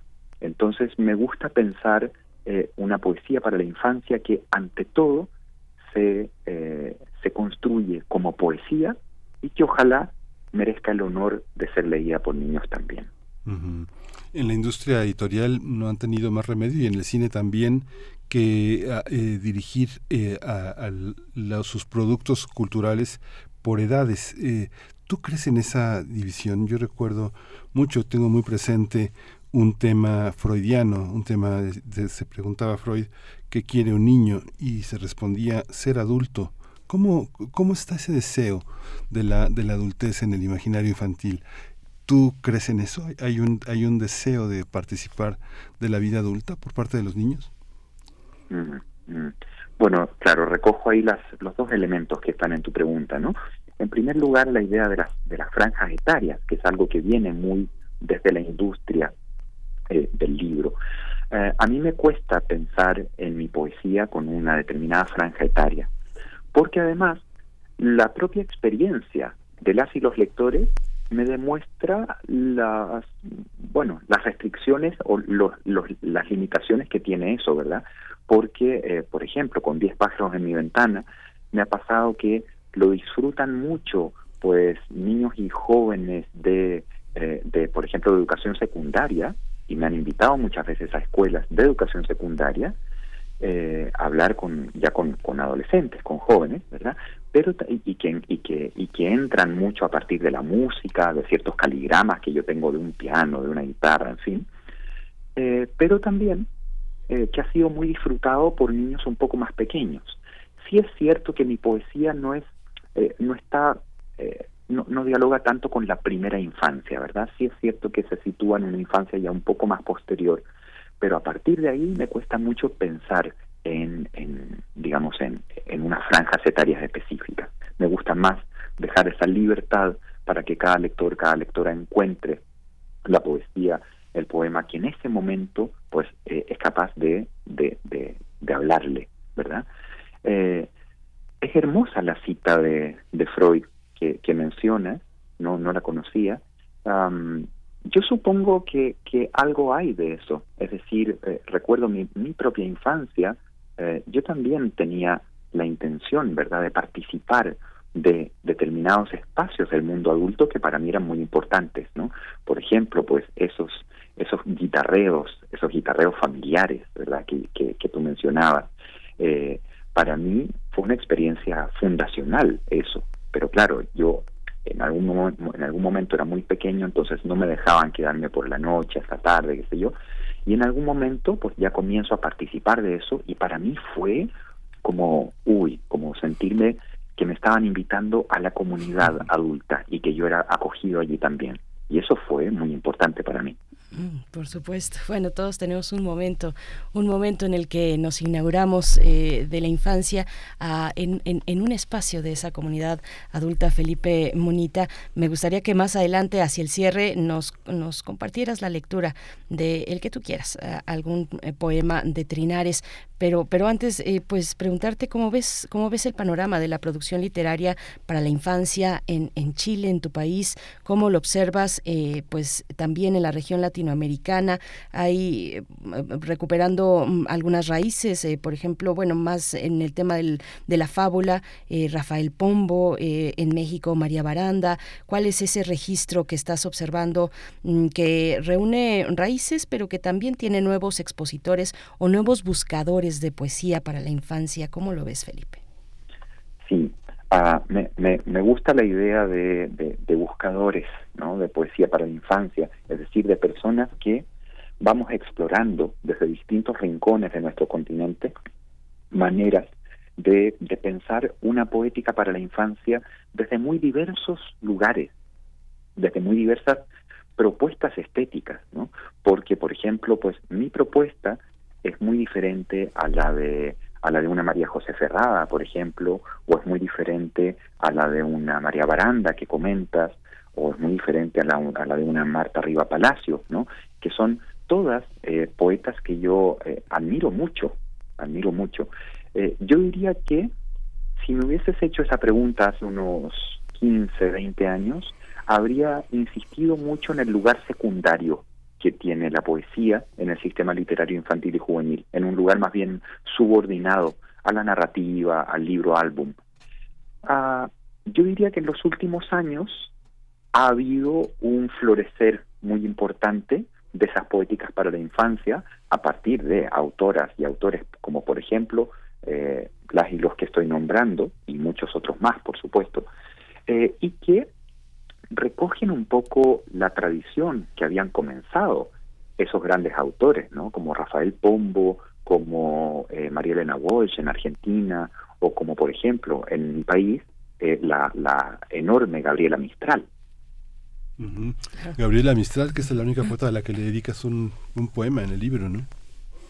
sí, sí, sí, pues tal vez podría, podría ser esa la, la lectura. Felipe Munita, bueno, yo te invitaba a que nos compartieras la lectura de un poema, el que tú prefieras. de, Gabriela Mistral. De Trinares, el que tú quieras, pero ¿tienes por ahí alguno a la mano, Felipe?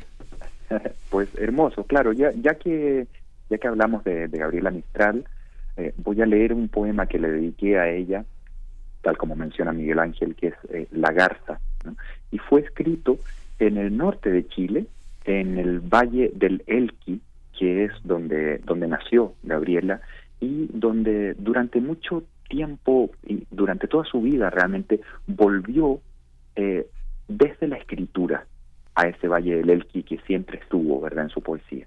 Entonces, pues yo estaba eh, un tiempo allí en el Valle del Elqui y, eh, y escribí entonces este poema a una garza que pasó volando por sobre un río allí. La garza. Con aires de cielo pasea la garza, recorta el azul cual nube agraciada. Al viento su cuello se alarga, se alarga, igual que la noche llegando hasta el alba. El vuelo lo cierran sus gráciles patas, trayendo consigo recuerdos de agua. No hay son que acompañe el batir de sus alas. Va muda y es mudo su vuelo hacia casa. Las aves del valle trinando le alaban, su andar silencioso, su voz casi blanca. ¿Qué fue de su canto que casi no grazna? ¿Acaso su trino voló a la distancia? Pero has de saber, no es muda la garza. Si ves una en tierra levando su ancla, los ojos al cielo, batiendo sus alas, será la hermosura quien hable, tan blanca. Qué belleza. Pues Felipe eh, Munita Jordán, poeta chileno, académico del Instituto de Lingüística y Literatura en la Universidad Austral de Chile, tan lejos, tan cerca. Muchas gracias por esta, por esta conversación y felicidades por este Premio Hispanoamericano de Poesía para la Infancia 2022. Muchas gracias. Muchas gracias a ustedes. Fue un placer conversar con ustedes. Muchas gracias. Gracias, Felipe. Gracias, hasta pronto. Y bueno, este premio incluye la publicación del el poemario Trinares por parte del Fondo de Cultura Económica, pues ya lo podemos, lo podemos obtener, podemos disfrutar de la poesía para la infancia Trinares de Felipe Munita, 9 con 8 con 33 minutos. ¿Cuál 9? No, todavía 8 con 33 minutos. El momento, precisamente hablando del Fondo de Cultura Económica, les hacemos una propuesta. Bueno, nuestra querida amiga, colega y escritora Verónica Ortiz, desde el Fondo de Cultura Económica, nos hace esta propuesta literaria Lucero del Alba de Wu Ming.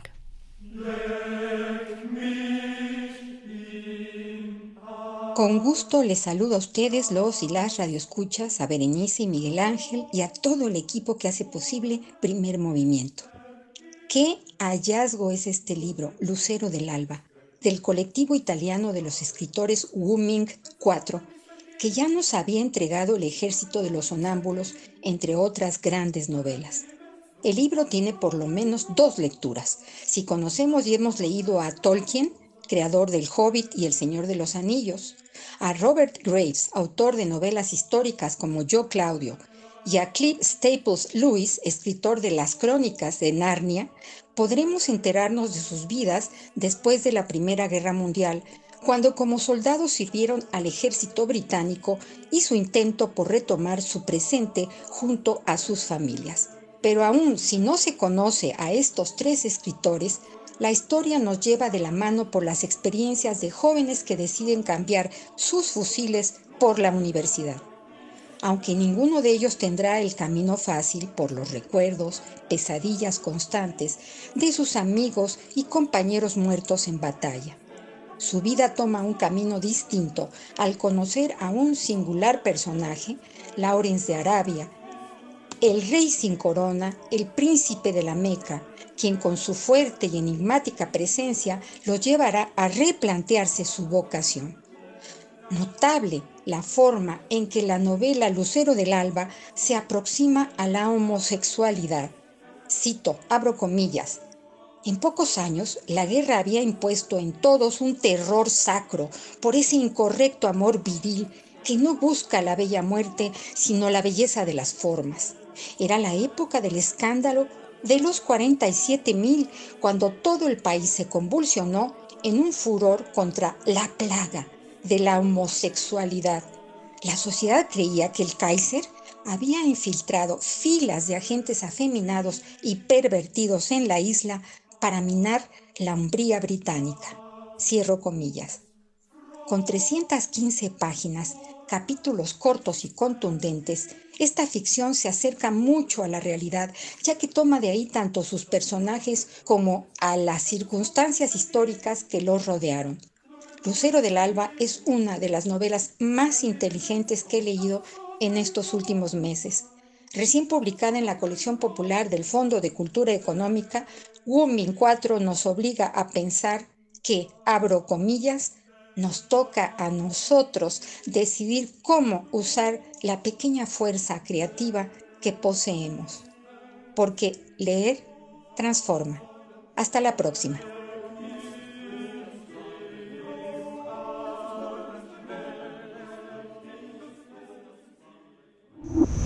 Primer movimiento. Hacemos comunidad en la sana distancia.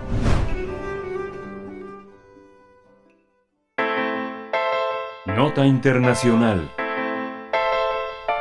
El Tribunal Supremo del Reino Unido rechazó por unanimidad que el gobierno de Escocia pueda convocar un referéndum de independencia sin la autorización del Parlamento británico. El presidente del tribunal, Robert John Reed, recordó que la ley de Escocia, eh, que permite la autonomía del territorio dentro del Reino Unido, otorga solo poderes limitados al Parlamento escocés. Mientras el presidente del Tribunal Británico recordó que el referéndum celebrado en 2014 se autorizó por medio de un acuerdo con Londres, la líder del Partido Nacional Escocés y ministra principal de Escocia, Nicola Sturgeon, dijo que respetaba la decisión, pero advirtió que seguirá peleando para que los escoceses puedan celebrar una consulta, pues dijo que en una democracia su voz no puede y no será silenciada. Escocia pretendía realizar este referéndum de independencia el 19 de octubre del año 2023 y vamos a conversar esta mañana sobre la decisión del Tribunal Supremo de Reino Unido de señalar que el Parlamento escocés no tiene competencias para convocar a este referéndum independentista si no tiene, por su parte, el permiso de Londres. Nos acompaña con este propósito Luis Guacuja, responsable del programa de estudios sobre la Unión Europea del posgrado de la UNAM. Eh, un gusto, Luis Guacuja, recibirte en este, en esta mañana de viernes. Muchas gracias por estar, por estar con nosotros. Buenos días. ¿Qué tal, Berenice, Miguel Ángel? Un gusto en saludarles a ustedes y al auditorio. Muchas gracias, Luis. La, la identidad de un país a veces no, no, no se define por la totalidad y la fortaleza de su Estado, sino por una serie de principios de identidad que parecen caracterizar a Escocia. Eh, eh, ¿Es un país, Escocia, Luis?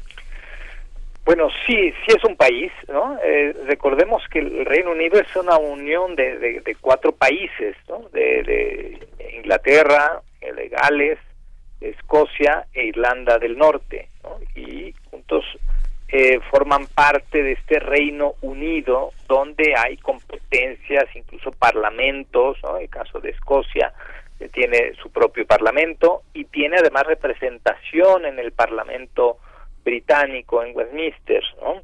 Em, eh, yo, yo comenzaría quizá justo haciendo esta, esta reflexión. Evidentemente el sentimiento de pertenencia a veces va más allá de, de estas estructuras formales de los estados. ¿no? Este sentimiento de pertenencia que tienen eh, los catalanes que igual estén en disputa con el resto de España o en su momento el País Vasco, en fin, eh, tiene que ver con una parte histórica, con una parte identitaria, evidentemente confluyen los aspectos políticos y también, sin duda, los, los aspectos económicos. Y, y en, los históricos tampoco nos tendría que asombrar y mucho menos asustar que haya cambios en el, en el mapa eh, en cuanto a los territorios. En los últimos 40 años, se ha modificado de manera importante ¿no? Eh, en distintas partes del mundo.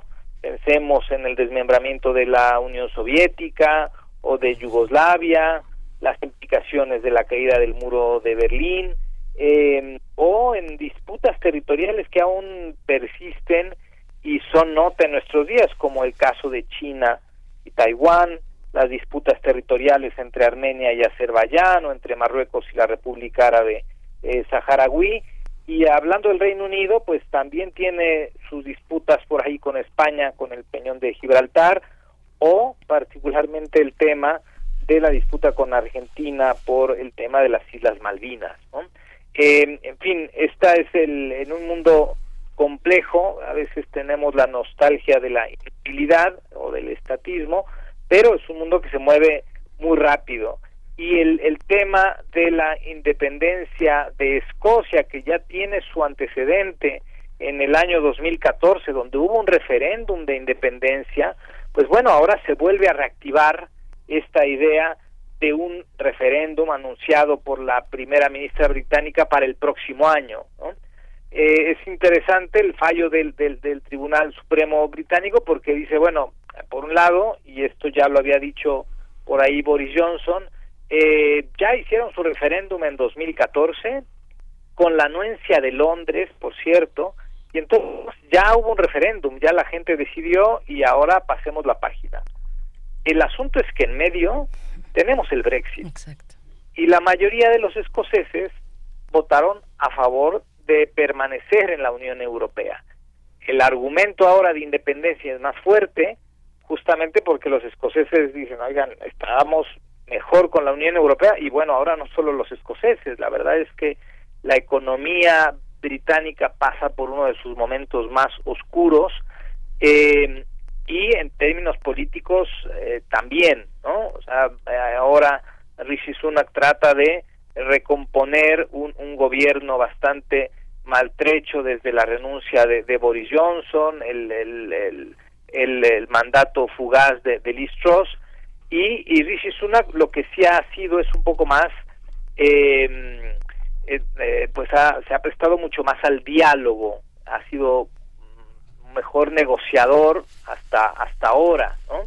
Hay elecciones generales en 2025 en Reino Unido y veremos cómo, cómo va esta, esta situación que ahora, pues, eh, digamos, es un, es un golpe duro para las intenciones de Escocia, pero la, la historia no acaba ahí. La, la ministra principal de Escocia ha dicho también que esta, esta decisión de la Corte Suprema de Reino Unido es una interpretación de la ley, no la ley misma. Hay una salida por ahí, se va a detener el proceso, es suficiente eh, en los ánimos eh, de, del pueblo escocés atravesados ahora por el Brexit, eh, es suficiente este momento del Brexit y todo lo que se ha pues decantado a partir de él cambiar esa tendencia del 62% en su momento que decidió quedarse en Reino Unido? Eh, ¿cómo, ¿Cómo ves estas cuestiones? Bueno, sí, el, problema es que ahora, ya no solo para los escoceses, sino para el resto de los habitantes del Reino Unido, eh, pues el, el, el, tema del Brexit está siendo un trago demasiado amargo y, eh, y lo que muestra la, la evidencia es que ha sido un gran error, ¿no? Y entonces el ánimo de ver la economía como no, no levanta, el ver cómo eh, ya Reino Unido y Londres particularmente ha dejado de ser este polo eh, de, de inversiones, esta referencia en términos bancarios internacionales, ya no lo es, hay una crisis económica particularmente fuerte, una inflación eh, eh pues eh, que se ha elevado a niveles máximos, y esto pues va a pegar en el ánimo y en el en el bolsillo y en el ánimo de los de los británicos y esto pues alimenta más el sentimiento de, de independencia en el caso de Escocia ¿no? hay que recordar que en 2014 sí que hubo eh, digamos esta anuencia de Londres porque de alguna manera Londres eh, esperaba o advertía que iba a perder el, la, la, intención independentista, ¿no? Y, así fue, pues más o menos por 10 puntos ganó el no, pero hubo un momento en que empezó a ascender de manera importante la intención del sí. Lo que hizo entonces eh, David Cameron fue acercarse a Escocia, hacer una serie de concesiones, y al final, digamos que fue un ganar-ganar, porque Escocia obtuvo más prerrogativas, más recursos económicos y de alguna manera eh, pues eh, muchos escoceses de, del gobierno o empresas pues alimentarlo en la idea de que no eh, de, de, del no a la independencia no pero hubo una negociación ¿no? para para evitar esto eh, el tema también es, es, fundamental porque Escocia representa la, la, tercera parte del territorio del Reino Unido ¿no? pero lo más importante es que el 80% de los yacimientos petroleros del Reino Unido, el 80% están en Escocia. Entonces, el golpe histórico para el Reino Unido sería, bueno, sería desaparecer el Reino Unido, en pocas palabras. Y sobre todo, eh, mirando también a Irlanda del Norte, el, el tema no resuelto con la Unión Europea, el llamado Protocolo de Irlanda, un tema que está ahí, eh, que está despertando también a los unionistas irlandeses, es otro foco rojo que si lo sumamos con el tema escocés, podría acabar con la idea del Reino Unido como la conocemos hasta el día de hoy. Pues pueden ser palabras premonitorias, Luis, eh, es algo muy, muy, muy interesante. Y esta sujeción del nuevo gobierno frente a Escocia tiene variantes, observas variantes, eh, eh, la, la presencia conservadora, economicista tan intensa del nuevo gobierno, ¿crees que marque también la, la relación y los, los requisitos que se establezcan con el, con el gobierno escocés? Bueno, ya ya lo hizo, lo que no hizo en su poco tiempo Liz Truss es que nunca le tomó una llamada a la primera ministra escocesa eh, Nicola Sturgeon, ella lo, lo llegó a decir, ¿eh? no le tomó, no la recibió nada.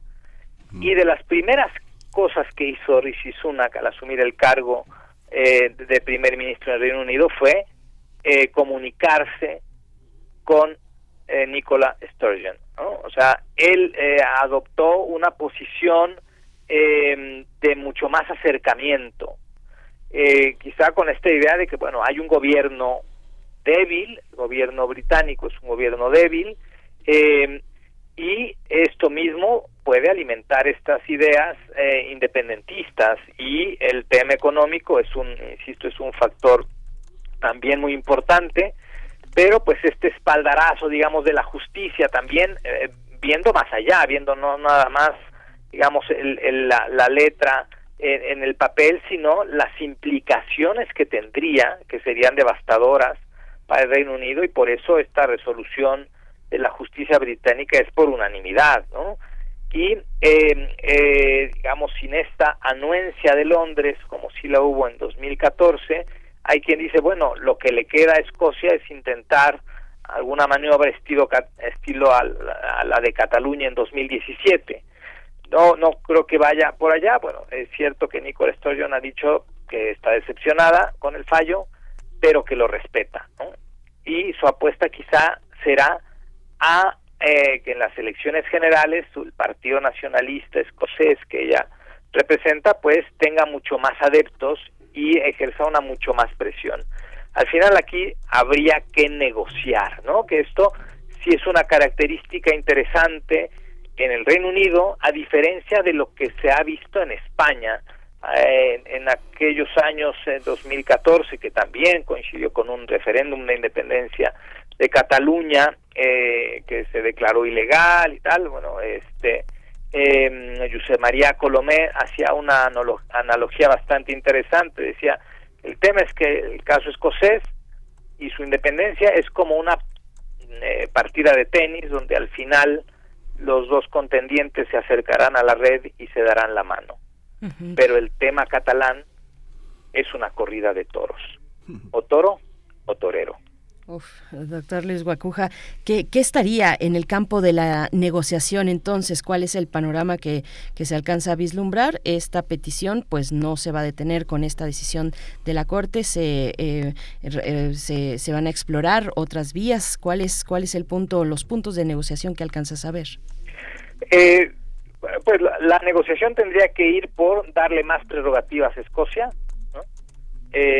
más recursos a Escocia en los presupuestos, en fin, eh, algo que, digamos, eh, eh, disminuya la temperatura de esta idea independentista, porque como, como van las cosas, eh, pues está claro que el, el Partido Nacionalista Escocés tendrá cada vez más votos, cada vez más adeptos, y la idea independentista, que al final también estas ideas tienen un sentido político específico en un momento determinado, pues eh, digamos la fuerza del Partido Nacionalista Escocés de Nicola Sturgeon eh, será mayor y, eh, y conviene calmar los ánimos y esto solo puede ser si hay concesiones suficientes como para cuando menos eh, dejar de lado esta esta intención no dejarla por ahí este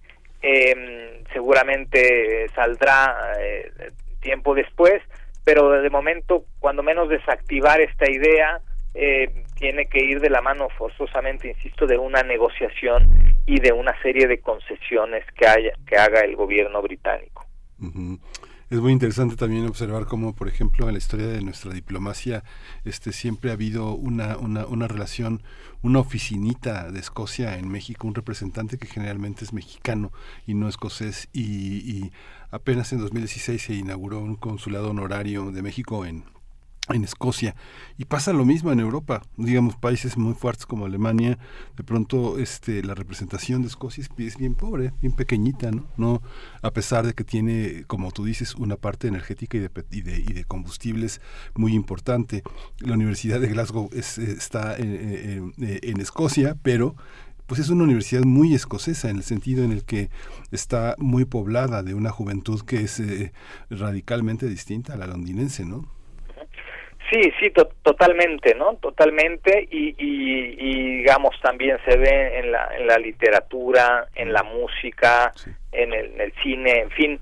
Eh, sí hay, hay distinciones, hay diferencias y el tema cultural también eh, pues eh, eh, pues va más allá de las de las fronteras y, y, ahí podemos advertir justamente esta estas distintas identidades, ¿no? Que es lo que permite, sobre todo en Europa, este la cohesión es esta aceptación de la diversidad en un mismo territorio, aunque esté medio dividido, pero que haya, eh, digamos, puntos de cohesión importantes y mientras estos puntos de cohesión sean fuertes, pues digamos, esta unidad está ahí.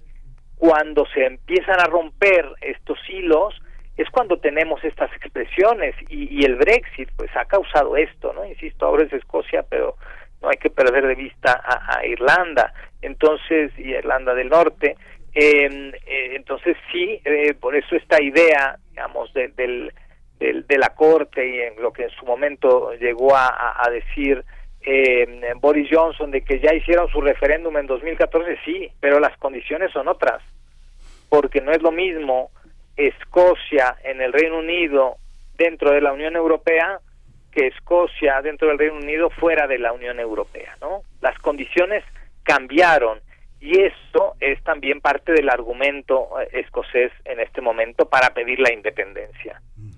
Pues las condiciones cambiaron y mucho del ordenamiento internacional pues se está modificando.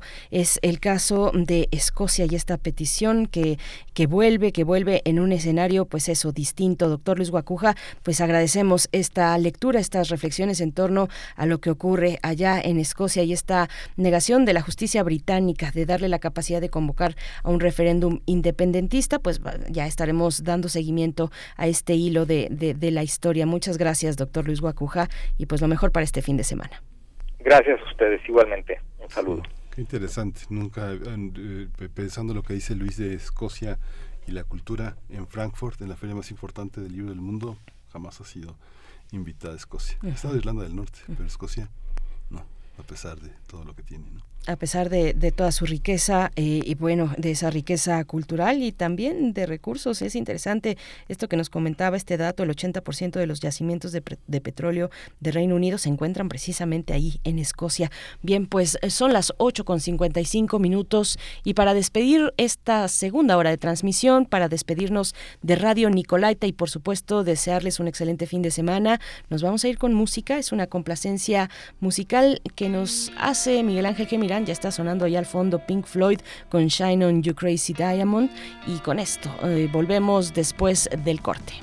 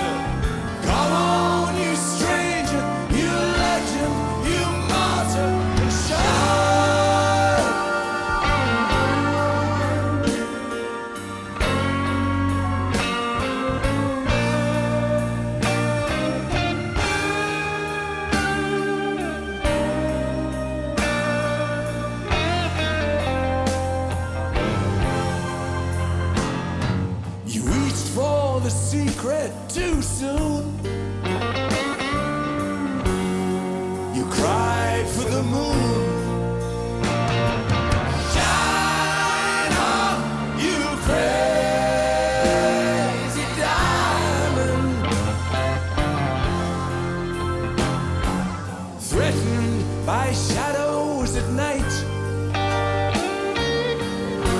And exposed in the light.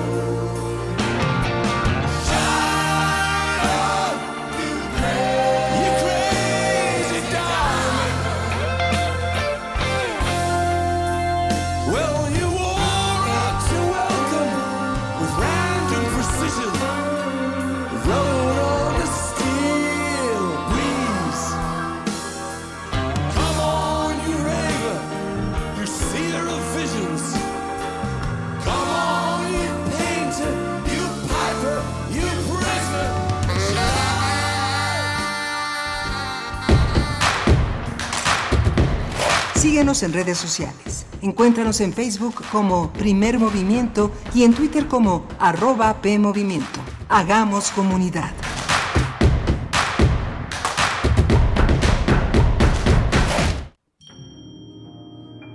De lo grave a lo delicado, el piano es uno de los instrumentos con el mayor registro del catálogo musical.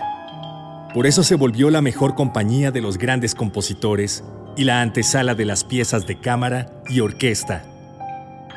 La Orquesta Filarmónica de la UNAM, en su programa 11 de la tercera temporada 2022, dentro del programa Foco Brahms, presenta el estreno en México de Fractalis, de Gabriela Ortiz, y la Sinfonía número 4 en Mi menor, opus 98, de Johannes Brahms, con Ana Gabriela Fernández en el piano, director huésped Roland Solman.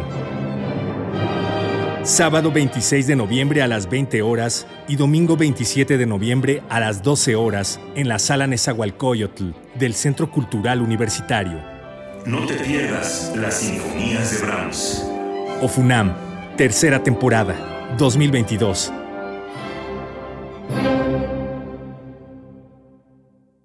¿Qué pasaría si perdieras tu INE?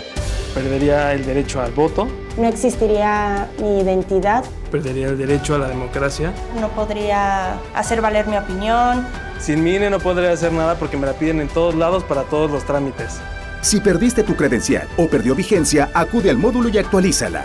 Haz tu cita en INETEL 804-33-2000 o en INE.mx. Mi INE es valioso porque me identifica y nos une. INE. Claro, en la fiesta te metes lo que sea para pasarla bien, pero en realidad, ¿sabes qué te estás metiendo? Muchas drogas químicas son elaboradas con ácido muriático, sosa cáustica y reticida. Ahora el narco añade fentanilo para engancharte desde la primera vez. El fentanilo mata. Es 50 veces más potente que la heroína. 200 personas mueren al día por su consumo. No te arriesgues. No estás solo. Si necesitas ayuda, llama a la línea de la vida, 800-911-2000. Secretaría de Gobernación. Gobierno de México. Confusión, dolor, caos, vida. El apocalipsis existencial ya tiene nombre. Apocalipo. No te pierdas esta fusión musical, directo desde Chile en Intersecciones. Viernes 25 de noviembre a las 21 horas en la sala Julián Carrillo. Entrada libre. Radio UNAM, Experiencia Sonora.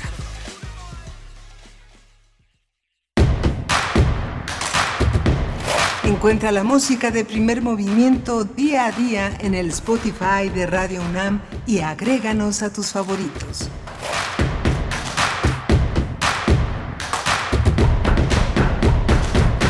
Así de rápido volvemos a primer movimiento, 9 con 3 minutos de la mañana en este viernes 25 de noviembre de 2022. Estamos en cabina de Radio UNAM en Adolfo Prieto 133 en Colonia del Valle, Ciudad de México, transmitiendo por el 96.1 en la FM y el 860 de amplitud modulada. Del otro lado del cristal está Rodrigo Aguilar en la producción ejecutiva, Arturo González en los controles técnicos, pero por acá también está Andrés Ramírez y Miguel Ángel Quemain en la voz, en la conducción y en la poesía en un momento más. Miguel Ángel, ¿cómo estás? Hola, Berenice, buenos días. Buenos días a todos los que se incorporan, a todos los que siguen, pues más, más buenos días a los que están desde las 7 y este no menos buenos días a los que están desde las 9, pero casi. Casi menos los que acaban de llegar. Tienen que llegar temprano al primer movimiento. Préndanlo en el coche. Hay muchas cosas interesantes. Tuvimos a Felipe Unía, un, un poeta infantil. Eh, muchas, muchos radioescuchas nos comentan que eh, la sección de, eh, de radioteatro de los viernes es muy escuchada por los niños que antes de la pandemia iban a la escuela eh, entre 7, cuarto para las 7 y las 8 de la mañana, se quedaban un ratito en el coche hasta que terminaba el radioteatro. Y generalmente es un teatro dedicado a la, a la, infancia porque es un horario en el que va mucha gente con sus hijos a la escuela, es un horario de entrega de niños a la escuela y es muy interesante. Hoy tuvimos a Tonuna Mercado, una gran escritora que colocó sobre la escena uno de los grandes textos que no es tan fácil de conseguir, pero ahora en la voz de Elena de Aro este es un texto realmente fantástico para los argentinos, los argenmex, dice, dice Tununa, todo lo que se tiene que vivir como inmigrante, ¿no? Un texto autobiográfico que es realmente la autobiografía de una inmigración muy, muy interesante, un texto extraordinario, ¿no? Por supuesto, y hablando de eh, las condiciones de inmigración y de todas estas estos temas de frontera, de independencias, ahora que estábamos conversando sobre eh, Escocia y su y, su capacidad o la decisión de la justicia brit británica de la Corte Suprema eh, de negarle esta convocatoria a un referéndum independentista, nos dice por acá Rosario Durán Martínez dice sí es simpático tener que pasar con pasaporte en mano de España a Gibraltar es lo que nos comenta Rosario Durán Martínez. Y bueno, Miguel Ángel, con respecto a esto de llegar temprano a la emisión, pues yo estoy muy divertida. Perdón, es que sí me está dando mucha gracia todas la, las teorías de la conspiración que, que hay ahorita entre algunos eh, radioescuchas en redes sociales sobre por qué tocamos a Pink Floyd, por qué pusimos a Pink Floyd. Eh, y bueno, hay varias teorías al respecto, pero quiero decirles que el único criterio, el único criterio es ese, precisamente. Quien llega primero a la fila es así, de esa manera, quien consideramos eh, que, va, que va sonando su complacencia musical. Eso es todo. No hay otro, no hay trasfondo, no hay lecturas, porque ya nos dicen que si pro AMLO o contra AMLO, que por qué que por qué Pink Floyd, si, si el radio escucha está a favor o en contra de, del presidente de la República. bueno, eh, es muy divertido todo lo que se está eh, en ese hilo, todo lo que están eh, comentándonos. Pues bueno, ese es el único criterio, de verdad que, que es el único. Quisiéramos tener más tiempo para pasar sus complacencias eh, y pues ojalá, ojalá que, que, abramos cada vez, bueno, hay que abrir cada vez un poco más eh, esas posibilidades. Así es que, bueno, pues eh, tranquilos, tranquilas, estamos, estamos en confianza y, estamos recibiendo sus comentarios con mucho gusto, con mucho gusto aquí en Primer Movimiento. Y vamos a tener la poesía necesaria en un momento y después la mesa del día, el 25N y la eliminación de la violencia contra las mujeres y las niñas. Eh, una reflexión con, eh, bueno, una conversación con la doctora Carla Carpio, investigadora del CIEG de la UNAM, es socióloga, maestra en estudios políticos y sociales, doctora en el programa de estudios latinoamericanos en el campo de cultura, procesos identitarios y artísticos en América Latina. Es lo que viene en este Día Internacional de la Eliminación de la Violencia contra las Mujeres. Ya en la hora anterior dábamos cuenta de la serie de manifestaciones que habrá esta tarde, eh, los puntos de partida desde la Glorieta de las Mujeres que luchan. Ahí son cuatro diferentes horarios, cuatro diferentes eh, colectivas que eh, se congregan en, el, en la mm, Glorieta de las Mujeres que luchan, pero también habrá más temprano en el Monumento a la Revolución, en los juzgados familiares de Avenida Juárez, en el Ángel de la Independencia, eso solo si contamos la capital del país, Miguel Ángel, pero bueno, mucho movimiento habrá en estos días, el día de hoy particularmente, y los 16 días que se cumplen hasta el 10 de diciembre, Día Internacional de los Derechos Humanos, Miguel Ángel. Sí, fuerte el comentario también que que hace eh, resiliencia Carla Salazar, que justamente comenta en, en un tuit, la violencia es un concepto escorridizo que la academia se desgasta en explicar y poco se esfuerza por no reproducir una verdad que no puede ser transformada a través de gritos domesticados. Fuerte.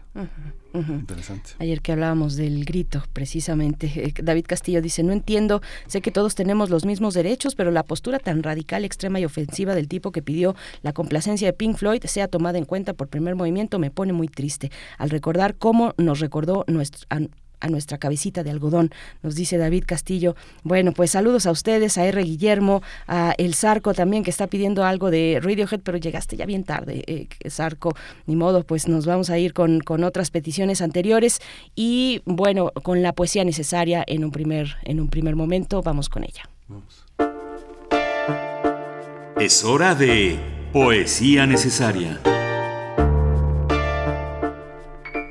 Hoy la, poesía necesaria está dedicada a, de alguna manera a María Elena Walsh y a este trabajo que publicó Felipe Munita, eh, este poeta chileno que acabamos de conversar con él, con Trinares. Es un poema de Trinares, pero la memoria de María Elena Walsh como una de las grandes compositoras para, la, para el mundo infantil, ahora que también estuvo 31 minutos, nos recuerda toda la poética que viene del sur y esta historia tan conmovedora de Manuelita la Tortuga, eh, vamos a escucharla en la voz de, de María Elena Walsh. Mm, este poema que he seleccionado se llama Preguntas del farero principiante en su primer día de trabajo.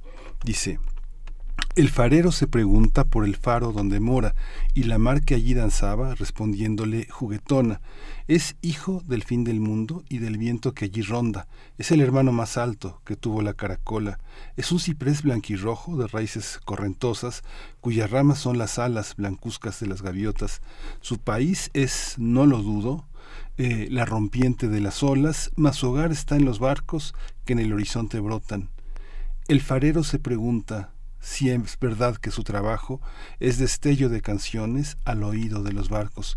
La respuesta no demora, llega vestida de albatros. Todo barco allá en el mar, navegando solitario, por las noches necesita la presencia de un hermano que le cuente alguna historia, que lo arrulle con su canto. Ese canto y ese cuento vuelan mudos, redactados en la sola lengua que habla un barco, la luz del faro.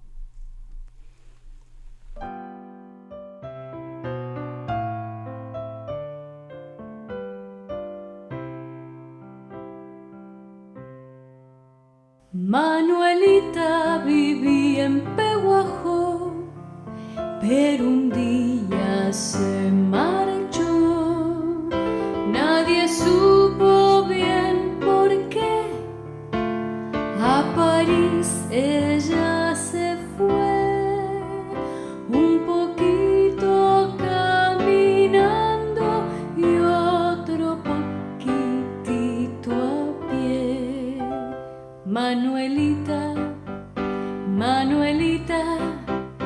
Manuelita, ¿dónde vas con tu traje de malaquita y tu paso tan audaz?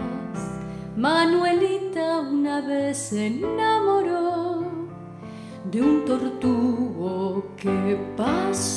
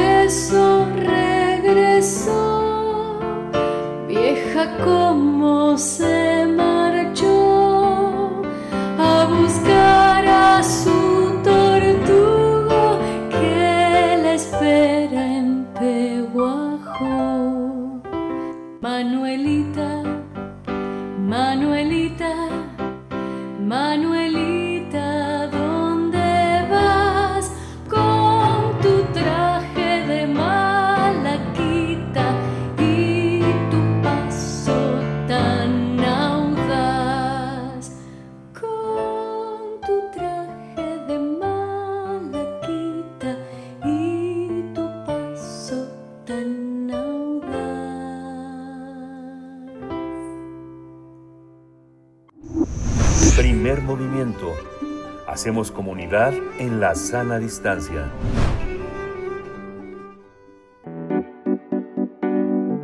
La mesa del día.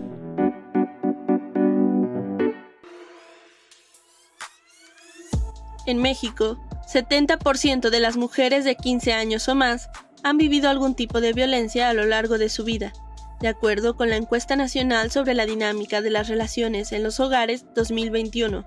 Las violencias son muchas, violencia psicoemocional, física, sexual, económica, digital o vicaria, pasando por el acoso y hasta llegar al feminicidio, como la máxima expresión de la violencia contra la mujer. Para acabar con las violencias contra las mujeres, es necesario que los hombres tomen acciones. Aquí proponemos algunas. Si eres testigo de acoso, siempre es posible intervenir, ya sea directa contra el agresor, eh, interviniendo, ayudando a la víctima, involucrando a las autoridades o las tres cosas. Por otro lado, esta cuestión de reflexionar de qué actitudes que yo estoy teniendo no están colaborando a crear un ambiente seguro y cómo puedo cambiarlos. Y tercero, ser abierta y explícitamente eh, posicionarme en contra de esas, de esas actitudes. Datos de ONU Mujeres indican que el 90% de las víctimas de violencia digital son mujeres, esto a través de la distribución no consensuada de imágenes íntimas. Si estás en un grupo de WhatsApp o Facebook donde se hacen chistes machistas, comentarios sexistas o comparten fotografías y videos íntimos, el llamado a la acción es Lo primero que habría que hacer es, de, digamos, llamar la atención sobre eso y decir por qué eso no está correcto, porque vulnera los derechos de las personas a su intimidad, porque se ignora su consentimiento y posicionarse. Es decir, esto no está bien por estas razones.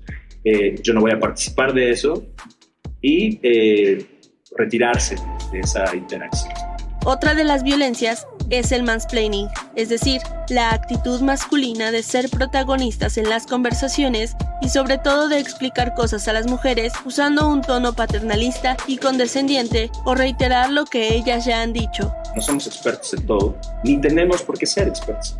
Y en segundo lugar, hay que escuchar a las personas, a todas las personas, con independencia de su género, de su origen étnico o lo que sea. Y si alguien ya dijo algo, ya lo explicó bien, no hace falta que yo lo vuelva a explicar. Lo más importante es un llamado a la acción para que los hombres rompan el pacto patriarcal.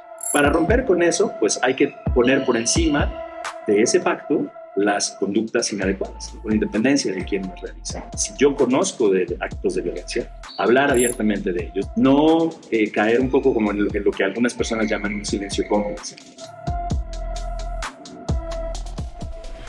Hoy se conmemora el Día Internacional de la Eliminación de la Violencia contra la Mujer.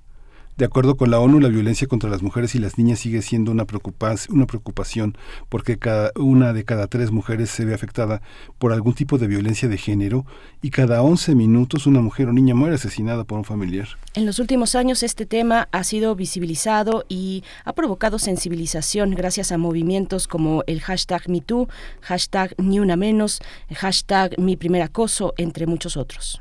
Con ello, el tema de la violencia de género ha ocupado más presencia en las agendas políticas de los gobiernos, que ha favorecido la creación de leyes y políticas públicas, así como servicios y estrategias de prevención.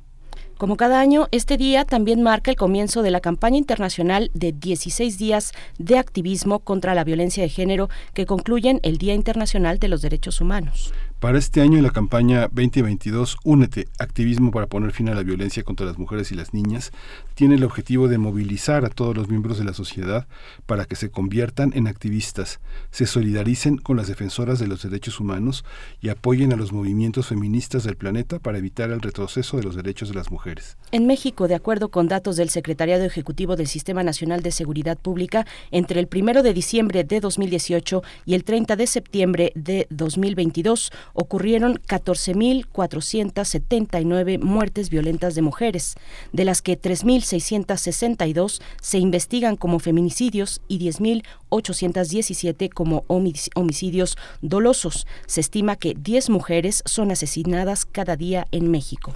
Vamos a conversar sobre la situación de la violencia de género en México, las cifras de los feminicidios, los avances y los rezagos.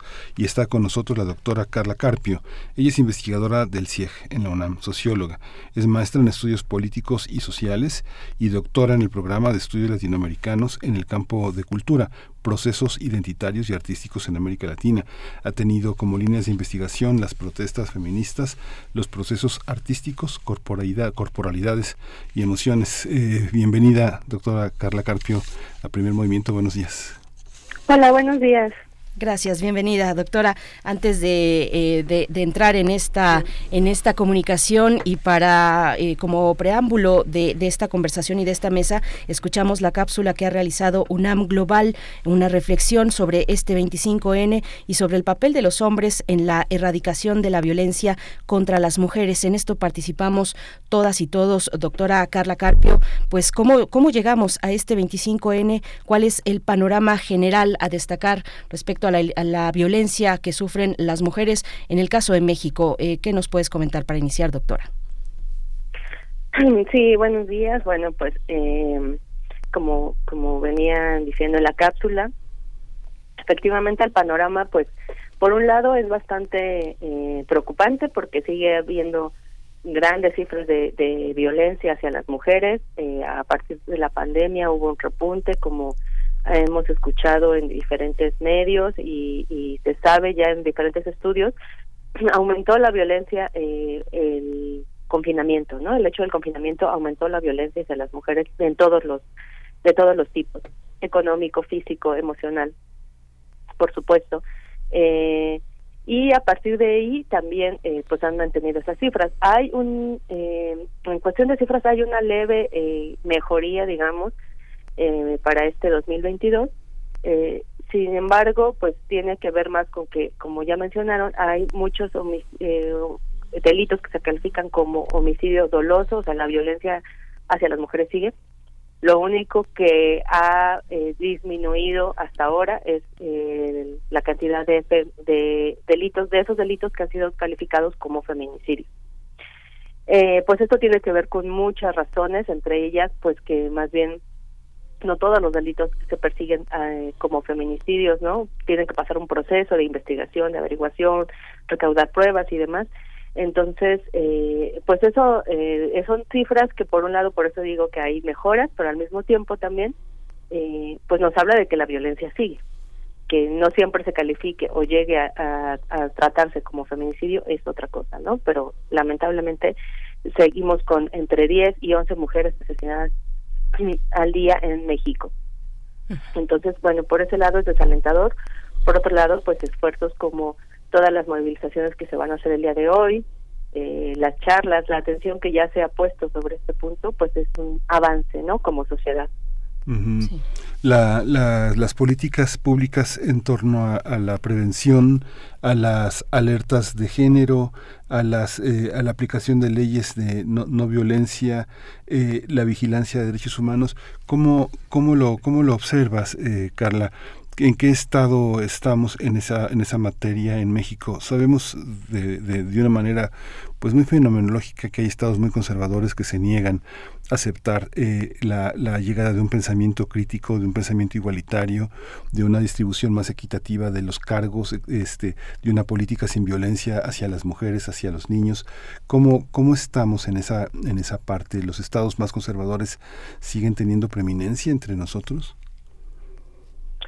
Sí, eh, pues también en ese aspecto, en cuanto a políticas públicas de forma directa, ha habido avances. Eh, al, al menos ya está eh, una serie de protocolos no dentro de la misma universidad, en las escuelas. Eh, está ya eh, la figura del acoso, eh, del, de la violencia, hacia, de los diferentes tipos de violencia hacia las mujeres está tipificada. Simplemente mm, también las leyes tienen que estarse modificando y eh, hay otra crítica también que, que es el, la crítica al punitivismo como tal. O sea, no solamente la creación eh, de leyes, la implementación de las mismas, sino que también eh, hasta qué punto es eh, es la única eh, la única vía, ¿no? Que que hace falta aparte del castigo, ¿no? Que ya de por sí es bastante difícil que lleguen a ser castigados, ¿no? Los violentadores, pero además de este castigo, que también hace falta como sociedad para que eh, erradiquemos eh, este tipo de violencias que si bien está bien que sean castigadas, eh, pues estaría mejor aún que dejaran de ocurrir.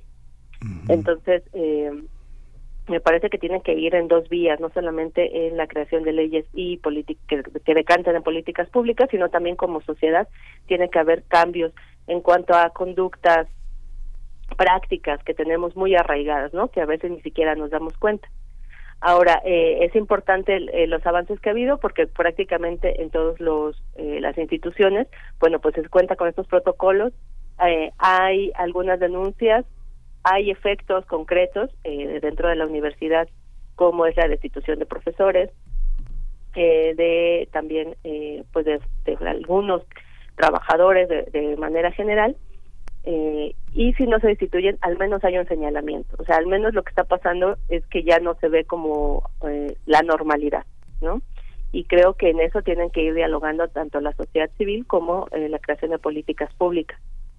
Doctora Carla Carpio, bueno, hay mucha literatura respecto eh, o, que eh, se dirige a la explicación, a tratar de entender por qué eh, y cuál es el fondo de la violencia contra las mujeres. Rita Segato ha construido esta categoría del mandato de la masculinidad y, bueno, me gustaría preguntarte cómo, cómo se lo explica un especialista como tú, por qué, por qué persiste la violencia hacia las mujeres, cuáles son los componentes, el componente cultural que hay que desmontar y que tan difícil es de hacerlo en, nuestras sociedades. ¿Cómo, ¿Cuál es tu perspectiva al respecto? ¿Por qué persiste la violencia hacia las mujeres, doctora?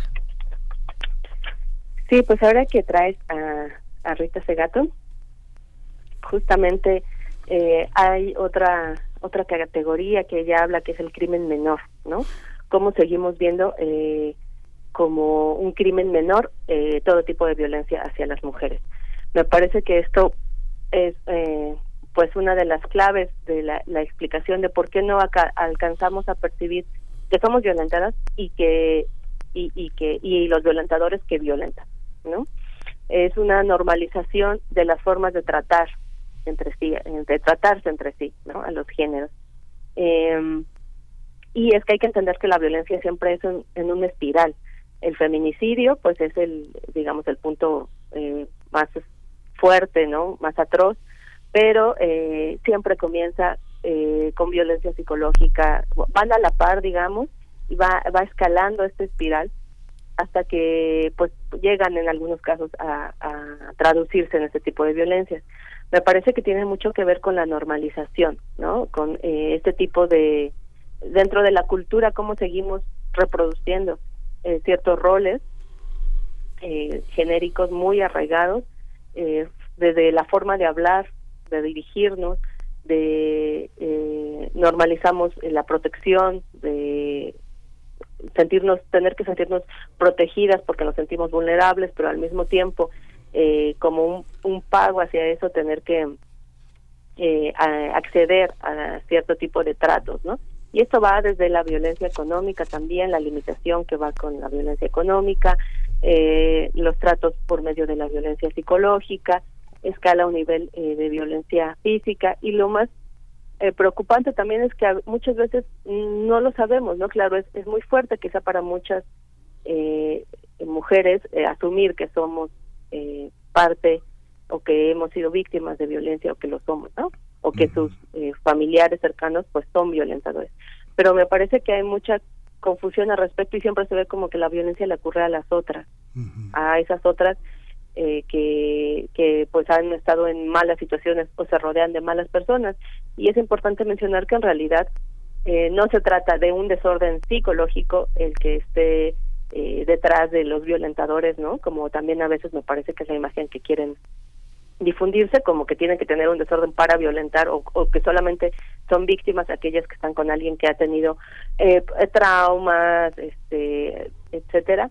Puede ser, pero eso no es una justificación para eh, para que esto ocurra ni es la explicación de la violencia y creo que eso hay que dejarlo muy claro porque en realidad lo que se está reproduciendo y por lo cual no nos podemos deshacer de esto, o sea, no es una patología que se pueda atender con un medicamento en términos eh, clínicos, sino que es una serie de comportamientos que reproducimos. Entonces, eh, pues esa es la razón por la que, aunque, o sea, no es que eliminemos a los a los entes enfermos, sino que está ahí eh, reproduciéndose en todas las prácticas con personas totalmente, eh, pues, eh, en uso de sus facultades, ¿no? Más bien está esto que se mencionaba ya, que es el pacto patriarcal, la, la omisión de, eh, de todos estos tipos de violencia, el saber que se agrede eh, y no verlo como algo grave eh, por parte de hombres y mujeres, ¿no? Pero principalmente este pacto tiene que ver con, con los varones, ¿no? Con esta eh, fraternidad, esta, cor esta corporación que se hace como el avalar los chistes eh, machistas, los albures, eh, el saber de, de violaciones, ¿no? De tocamientos, de, de, una serie de comportamientos que incluso se incentiva entre ellos. Y no es una no es una no es una patología pero también esas rivalidades entre los hombres este se justifican porque son los poseedores del destino último de las mujeres. Y lo patológico tiene detonadores como la celotipia la falta de control de emociones que se normalizan eh, a partir de la idea de que se posee un cuerpo un destino una una propiedad eh, de una manera patriarcal y poderosa. Yo te preguntaría también cómo entender cómo entender eh, eh, el desarrollo en, la, en, los diferentes momentos de la, educación. Eh, la educación pública es un crisol en el que están jóvenes de todas partes. Por ejemplo, antes de la preparatoria uno observa en la, mayoría de las escuelas privadas que son muy grupales, por ejemplo, cultura árabe, cultura judía, culturas indígenas, este, distintas maneras que parecen resguardar en su interior una, unas costumbres, unos hábitos, pero que en realidad también detrás de muchas costumbres y muchos hábitos que parecen culturales y que parecen ancestrales, están mm, formas modernas de control de poder, de, patriarcalismo, de machismo y de violencia muy claras, ¿no? ¿Cómo, cómo, cómo llegar a esos grupos, cómo llegar a esa diversidad, pensando en que, bueno, tal vez la, la, las universidades, las escuelas tienen una, una carga menos, menos poderosa de, esos, de esas formas de, de, trazar cercos, de y, eh, aparentemente construir identidades que tendrían que ser respetadas sus formas de violencia hacia las mujeres de sus comunidades. ¿Cómo lo ves, Carla? Sí, ese es todo un reto. Eh, por un lado, sí, es verdad, hay un entronque, ¿no? Una, eh, de alguna forma se intersecta las formas de, eh, pues, de violencia machista, un entronque del patriarcado, eh, digamos, precolonial, ¿no? Con el, el, patriarcado moderno, y estas formas en realidad ahora están eh, bastante mezcladas, ¿no? Uh -huh. Tampoco es difícil encontrarlas a lo mejor en un estado totalmente puro, ¿no? Al menos hablando de nuestro país. Entonces, eh, eh, esta mezcla, pues sí, efectivamente, eh, a lo que lo que ocasiona, pues es una serie de diversidades de machismos, eh, como mencionabas, que también tienen que están atravesadas ahí, pues el grupo étnico, no, la clase social y, y toda una diversidad de creencias, incluso la religión, no, como como también mencionabas. Eh, el, el, papel ahí pues de la educación sigue siendo importante sigue siendo central no eh, pero creo que se el, el, dilema es hasta dónde se llega a, violentar a las otras no eh, por ejemplo la polémica que hubo de el ponerse eh, de cubrirse la cara para las mujeres de, de Medio Oriente o no. Bueno es eh, para muchas fue como reivindicar que era una decisión propia no eh, y para para muchos grupos fue como eh, totalmente era una práctica que había que erradicar totalmente no entonces creo que sí, tiene que haber diálogos tiene que haber eh, articulaciones, definitivamente no verse como en una eh, posición jerárquica, el decir, bueno, nosotros, sociedad eh, moderna, ¿no? No sé eh, qué entendemos por eso, pero como sociedad moderna, occidental, eh, sí tenemos mayores libertades y nosotros tenemos la verdad sobre los comportamientos eh, eh, de vanguardia respecto al género y ustedes están en el atraso. Me parece que esta visión que a veces sigue siendo dominante en algunos puntos, es decir, no vamos a llevarles la verdad a, otras comunidades, eh, me parece que eh, no puede seguir reproduciéndose de esa forma, ¿no? En cuanto a una jerarquía. Eh, sin embargo, también las formas de intervención tienen que estar presentes en una forma más de diálogo, ¿no? Claro que hay prácticas que uno no puede llegar y decir simplemente a, las- a una comunidad, esto ya no se hace, eh, sino que hay que entender y que creo que en eso es muy importante eh, el trabajo interdisciplinario, ¿no? Eh, de antropólogos, de antropólogas que van hacia las comunidades, que trabajen más cercanamente con ellas y vean cuáles son sus dinámicas y las formas específicas de violencia que se reproducen en estos núcleos porque eh, habrá algunas que se repliquen, pero a veces uno desde la mirada de afuera no, se da cuenta de otras formas, ¿no? Eh, si solamente se llega a decir, bueno, ten menos hijos o no tengas hijos a una comunidad, pues finalmente eh, no estamos entendiendo la dinámica que tiene dentro de esa comunidad. Ahora también hay grupos que están em, donde las mujeres se están organizando y eso me parece también muy importante. Hay que eh, tomar en cuenta estos la, la forma de esta organización para hacer otro trabajo, eh, donde las mujeres en las comunidades se organizan y de acuerdo a sus propias lógicas eh, establecen cuáles son eh, sus lineamientos, qué es lo que ellas eh, desearían que no pasara, ¿no? Por ejemplo, en algunas la prohibición del alcohol como como algo que, que está muy presente y ligado a las formas de violencia, ¿no? Hacia las mujeres y hacia los niños y niñas. Entonces, eh, eh, cada comunidad ha establecido sus normas, hay que estar atentos a eso y, y retomar eh, lo que se pueda de, de estos grupos ya organizados para trabajar en otras comunidades. Carla, yo quiero preguntarte precisamente, eh, bueno, ahora que mencionas a las mujeres que se organizan, decir que, que mm, mm, todos estos esfuerzos de política pública, esfuerzos en, en legislaciones locales y federales, pues no son una concesión graciosa del poder, sino es resultado de la lucha feminista. Y quiero, que, quiero preguntarte, porque hoy Hoy eh, pues se convoca a, distintas marchas y manifestaciones y entre tus líneas de investigación, doctora Carla Carpio, está precisamente el análisis de la protesta, eh, el entendimiento de la protesta feminista. Eh, cuéntanos un poco de ello. ¿Cómo ves la articulación de esta protesta en México y también en la región latinoamericana, incluso en los Estados Unidos? Recibimos influencia de ambos lados, del norte y del sur. Eh, nos, nos debatimos también, ¿no? Hay franjas muy interesantes de entender los feminismos tanto en el norte del país como hacia el sur del continente. Eh, cuéntanos, bueno, y es una parte donde, bueno, hay una parte de la sociedad, un- un- una parte de la sociedad que es crítica con algunas formas de manifestación. ¿Cómo estás viendo este fenómeno eh, que, que- que hemos de presenciar y de participar algunas también en esta en este día? ¿Cómo lo ves?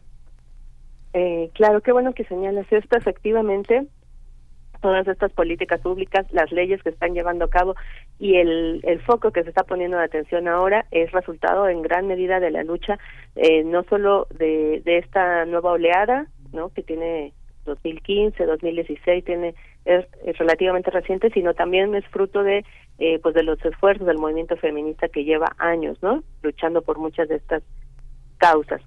Eh, en particular, esta nueva oleada sí tiene algunas características importantes eh, que sin duda están atravesadas por una serie de, de nuevos contextos y nuevas herramientas que se tienen, como por ejemplo la utilización de redes sociodigitales, Internet, que nos permite tener en poco tiempo un alcance eh, mayor y también, eh, como comentabas, eh, enterarnos de lo que está pasando en el sur del continente, en el norte y tener toda esta influencia, ¿no? Por medio el, el- la misma forma de hablar de, de hashtag como eh, como consignas que nos atraviesan a, eh, a las mujeres del, del continente, de, eh, de América Latina, por regiones, etcétera. Eh, esta es, es una de las características que nos ha eh, facilitado y que caracteriza sin duda esta nueva oleada de protestas y manifestaciones que se da tanto en las redes sociales como eh, pues en la participación en las calles, ¿no? En días como hoy que salen eh, a, las calles las mujeres, ¿no? Eh, también eh, me parece importante dentro de lo que señalabas la reacción de la sociedad ante esto, ¿no? Me parece que aunque se les desconozca y se les descalifique por gran parte de la sociedad, ¿no? Eh, eh, creo que ha tenido bastante repercusiones eh, en cuanto a este incluso miedo que a veces se llega a tener no dicen ahora tenemos miedo de las mujeres tenemos miedo de qué hablar de qué decir de qué este de cómo nombrar de hacer chistes no muchos dicen.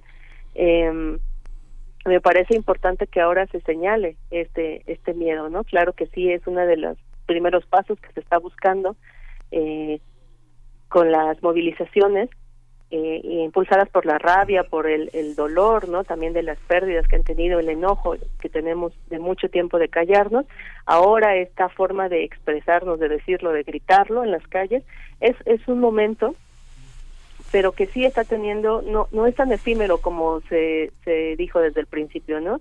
Siempre es así, empezó a decirse como que era solamente una moda y bueno, pues ahora vemos que ha perdurado, que ha crecido en la pandemia a pesar de todo eh, lo que lo que implicó el mantenernos eh, en aislamiento, eh, mantuvo y transformó las formas de, manifestarnos y que ahora se están viendo estas estas repercusiones. Estos sectores que están cada vez más ante el, ante el crecimiento de las oleadas de movilizaciones, pues los sectores más conservadores y no solo los más conservadores, eh, me parece que una gran parte de la población, eh, sobre todo masculina, está viendo, eh, pues, eh, ve en peligro sus privilegios, ¿no? Creo que eso es algo de lo que de lo que se teme mucho de, de este, se ve como una amenaza porque cuestiona los privilegios que de, los que han gozado eh, que es entre otros privilegios pues el también el, el silencio de las mujeres como una forma o de, la, de quienes son violentadas como una forma de eh, pues de privilegio para seguir actuando de esa manera, ¿no? Entonces la, la organización, la colectividad, eh, la eh, las formas, los nuevos lenguajes que se están eh, desarrollando, todo esto, eh, pues sí, es visto como una amenaza y lo más importante, creo también, es que se ha visto a lo largo del tiempo de estos años que va más allá del momento de la marcha eh, de días emblemáticos como por ejemplo hoy, ¿no? que habrá movilizaciones y o el 8 de marzo, sino que va más allá y va dejando huella en formas de organización eh, mucho más eh, que se cuelan, digamos, en, en dentro de este entramado tan duro que es el patriarcado, que se van colando y van dejando huellas, ¿no? Como eh, como son las formas de colectividad que están armando varias mujeres, de autodefensa, de, eh, de diálogo sobre eh, nuevas formas de, de salud, ¿no? Respecto al aborto también, eh, etcétera. Entonces todo esto me parece que sí va dejando repercusiones, es decir, no ver la protesta como un momento nada más eh, de, de, de culminación de la rabia, ¿no? De explosión. Es eso, pero es más que eso también, ¿no? O sea, esto va dejando huellas y prácticas al día al día. Y eso es lo que yo creo que va a tener repercusiones importantes.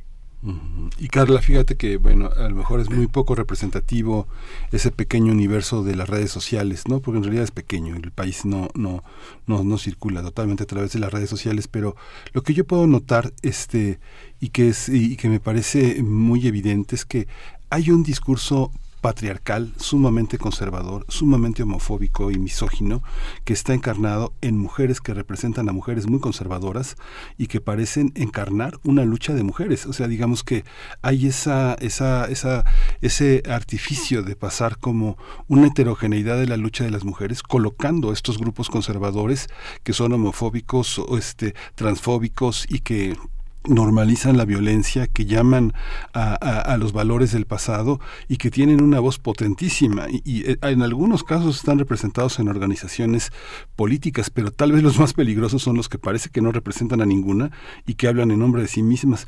Eh, las investigadoras, las estudiosas eh, del CIEC también han tenido una, una participación muy importante en, en abrir conciencia en las poblaciones estudiantiles y sociales sobre este tema. ¿Qué, qué, qué dirías? ¿Cómo identificar ese discurso conservador que dice volvamos, volvamos a la casa, restauremos los valores, este, están locas, este, son, están desviados, están, ¿cómo, cómo entenderlo, cómo luchar contra eso, Carla? Eh, sí, justo lo que mencionabas, especialmente sobre eh, estos discursos transfóbicos, ¿no? Eh, me parece que es necesario entender que la categoría mujer no es una categoría que sea empíricamente comprobable, ¿no? No es una categoría eh, donde que se refiera a, a, un sector comprobable, sino también es una categoría construida, ¿no? El género también es algo eh, construido y el sexo también lo es. Entonces, eh, esto es importante señalarlo porque, bueno, ha habido muchas fracturas también dentro de este movimiento eh, feminista, no solamente lo más reciente, sino desde antes. También ha habido una fractura importante respecto a a los cuerpos que son feminizados, a los cuerpos que son violentados también por su condición eh, de género y eh, esto que está muy ligado a la genitalización, ¿no? Quien tiene vulva es necesariamente la mujer y todo aquel que no tiene vulva es eh, pues un eh, enemigo, ¿no? Por por naturaleza casi casi, ¿no? Se apela incluso a esta naturaleza, ¿no? Y a quienes están y a quienes no están a partir de ello. Y yo creo que eso eh, solamente ha también eh, defender este tipo de posturas también ha dividido eh, el movimiento y en realidad le, lo hace también al dividirlo pues lo hace más más eh, más débil no más fácilmente quebrantable eh, e, es entendible que haya también mucha confusión. Hay veces que como bien decías estamos dentro de los centros discutiendo ciertas temáticas a partir de la teoría eh, de teorías más más abiertas no eh, y no necesariamente o no siempre llega esto eh, pues a las aulas y mucho menos fuera de las aulas de la universidad. Entonces a veces hay confusión y a veces se trata simplemente de de, de poco conocimiento. Sin embargo pues eh, esto hace que muchas sigan muchas mujeres jóvenes sobre todo sigan estos discursos o se les haga más fácil adherirse a estos discursos no que eh, que, que no toman en cuenta las diversidades ni las disidencias que hay dentro del mismo feminismo, no la heterogeneidad de la que se compone. Eh, entonces, en eso creo que tenemos una labor muy importante que es la de difusión de, de, la ciencia, de todo esto que se está discutiendo, toda esta diversidad y qué implica y por qué, eh, eh, porque lo, la, el feminismo es un movimiento para todo el mundo, no es un movimiento solamente de las mujeres, nos concierne a todos y a todas y también incluye eh, a la diversidad genérica. Pues muchas gracias, doctora Carla Carpio, investigadora del CIEG, por, por esta conversación, por estas reflexiones. Eh, pues se nos ha acabado el tiempo, pero eh, quiero eh, también compartir un comentario que nos dice en redes sociales Oscar Zumaquigón. Dice, quisiera preguntar cómo todos esos feminismos podrán hacer frente a las expresiones de la extrema derecha, como aquella reunión de CEPAC que pasó el fin de semana pasado o, eh, y continúa solo diciendo esas personas son muy peligrosas. Bueno, ese es el comentario de Oscar.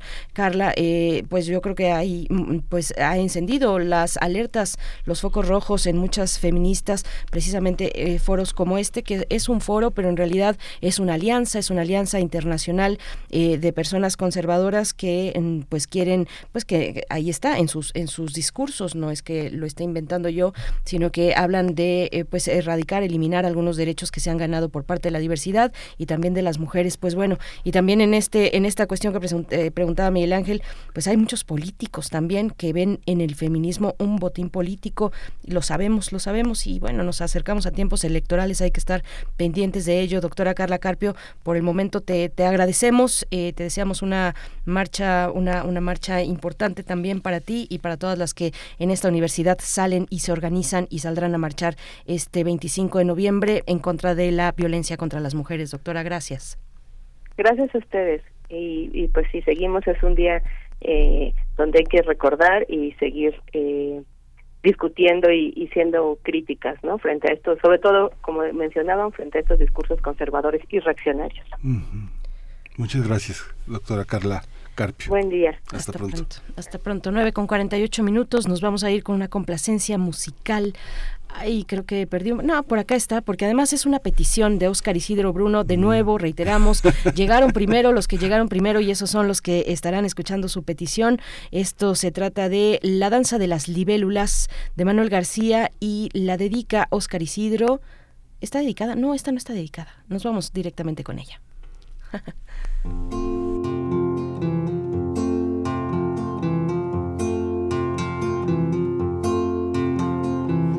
Ahora parece que yo debo mirar hacia el mar, descubrir la noche, su reflejo entre los botes. Mañana vas a encontrar una flor que te dejé contra suave fuego en una danza sutil, libélulas del jardín cruzarán el cielo de tus sentimientos,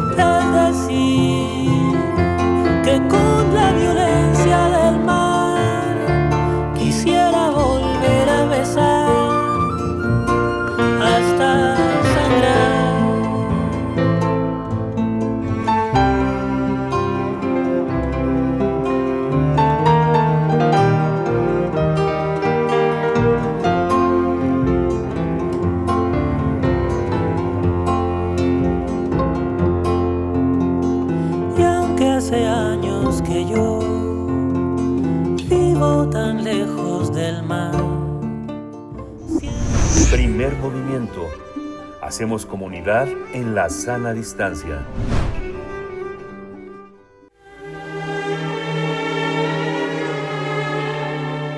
Teatro, teatro, teatro.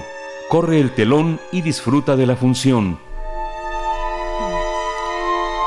Más temprano alguien decía que oraculeras es la palabra de la semana aquí en Primer Movimiento, pero en realidad es un show, es un show que tendrá lugar en el Teatro Bar El Vicio. Ya tuvo eh, ayer, no, ayer fue otro, pero a ver, para hablar de los detalles está Sergio Carazo Cardona, autor y actor de Oraculeras. Gracias por estar esta mañana, Sergio. Muy buenos días, bienvenido. Hola, ¿qué tal? Buenos días, muchísimas gracias. Buenos Sergio, días, ¿cómo? Sí, ves que nos daba mucha risa, bueno, Be- Berenice no puede evitar la, la risa de, del ingenio que compone, hace, hace una composición con la idea oracular de la griega, la idea de destino, pero oraculeras, que es parte de este, este, de este, de, este universo siempre imaginativo, siempre fecundo de ustedes, ¿no?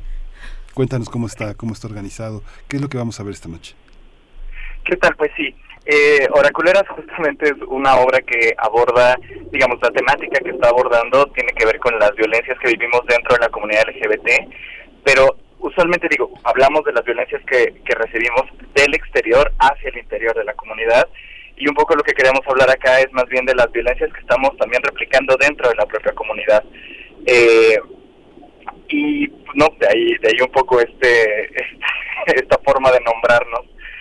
Entonces, eh, pues son dos personajes, estos dos personajes son dos pitonisas griegas que en un universo contemporáneo de- del oráculo de Apolo, y entonces básicamente lo que van a estar haciendo a lo largo de la, de la, de la función es ir relatando distintos pasajes de la mitología griega, denunciando la violencia que han vivido este, tanto ellas como otras personas eh, por parte de los dioses, ¿no? En, en la búsqueda de una héroe travesti que venga a salvarlas a todas. Qué divertido, qué divertido y qué importante poner eh, la reflexión a través del humor, del humor con oraculeras. Eh, Sergio, pues cuéntanos de esta, de esta importancia de llevar a esos espacios, a los espacios del cabaret, a los espacios del espectáculo, pues reflexiones, no solamente eh, el gozo, la diversión, que es muy importante y está siempre ahí presente, eh, eh, no en todos los, eh, digamos, en todo el espectro de la comunidad de la diversidad sexual, pero sí en alguno y, y- y qué bueno que así sea, que el gozo esté ahí al frente, pero también la reflexión.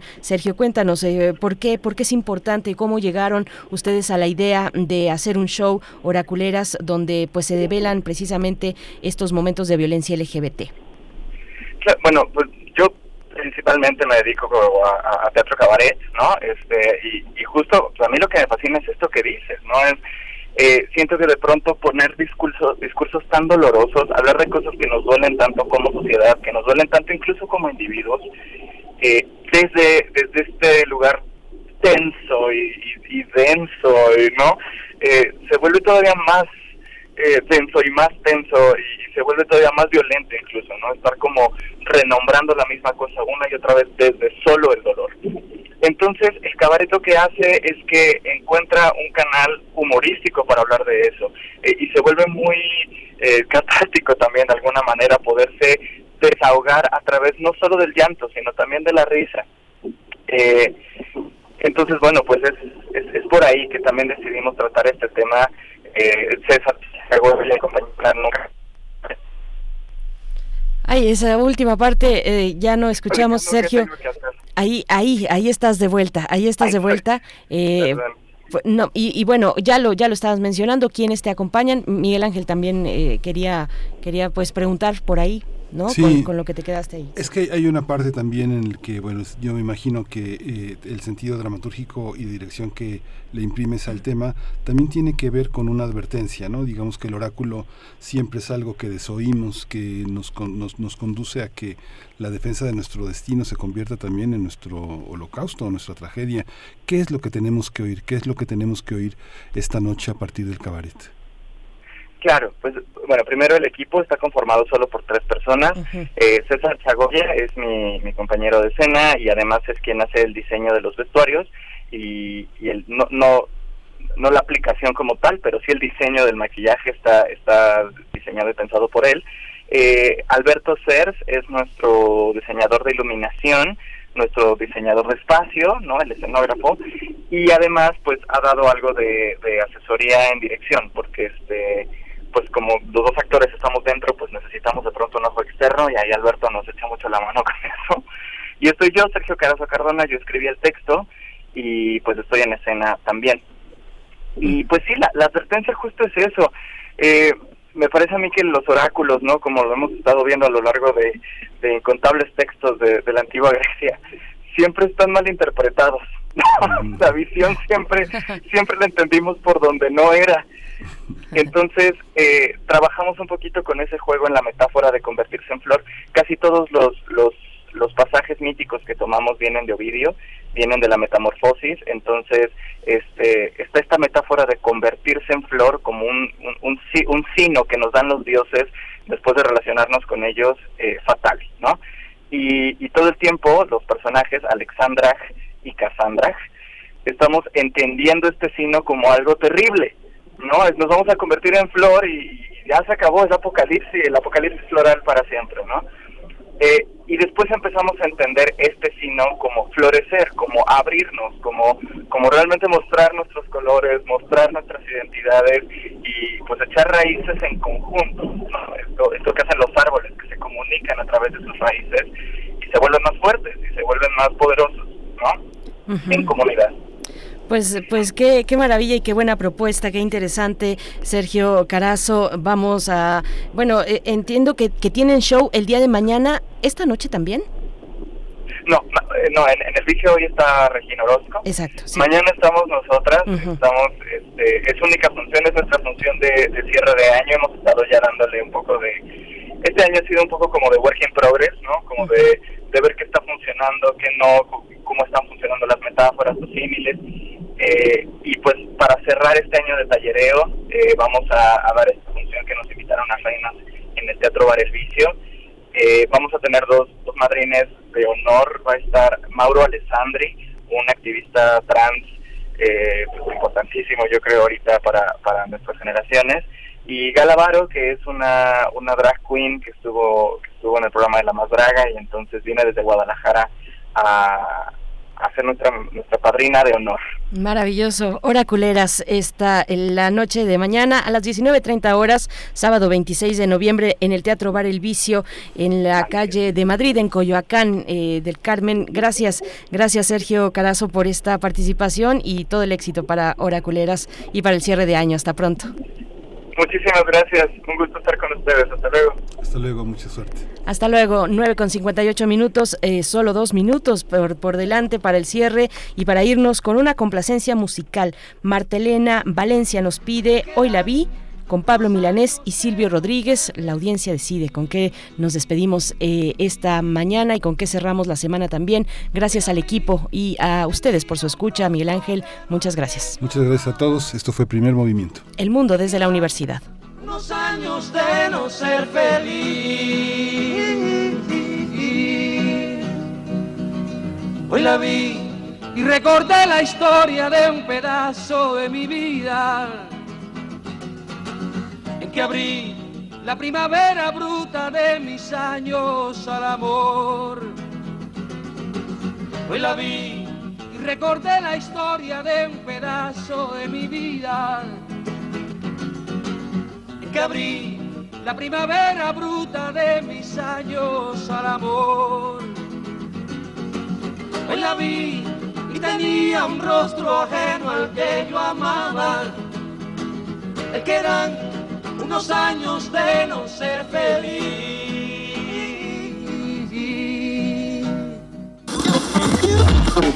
Radio UNAM presentó Primer Movimiento. El mundo desde la universidad. Con Berenice Camacho y Miguel Ángel Gemain en la conducción. Rodrigo Aguilar y Violeta Berber, producción. Antonio Quijano y Patricia Zavala, noticias. Miriam Trejo, coordinación de invitados. Tamara Quirós, redes sociales. Arturo González, operación técnica. Locución, Tessa Uribe y Juan Staca. Quédate en sintonía con Radio UNAM. Experiencia sonora.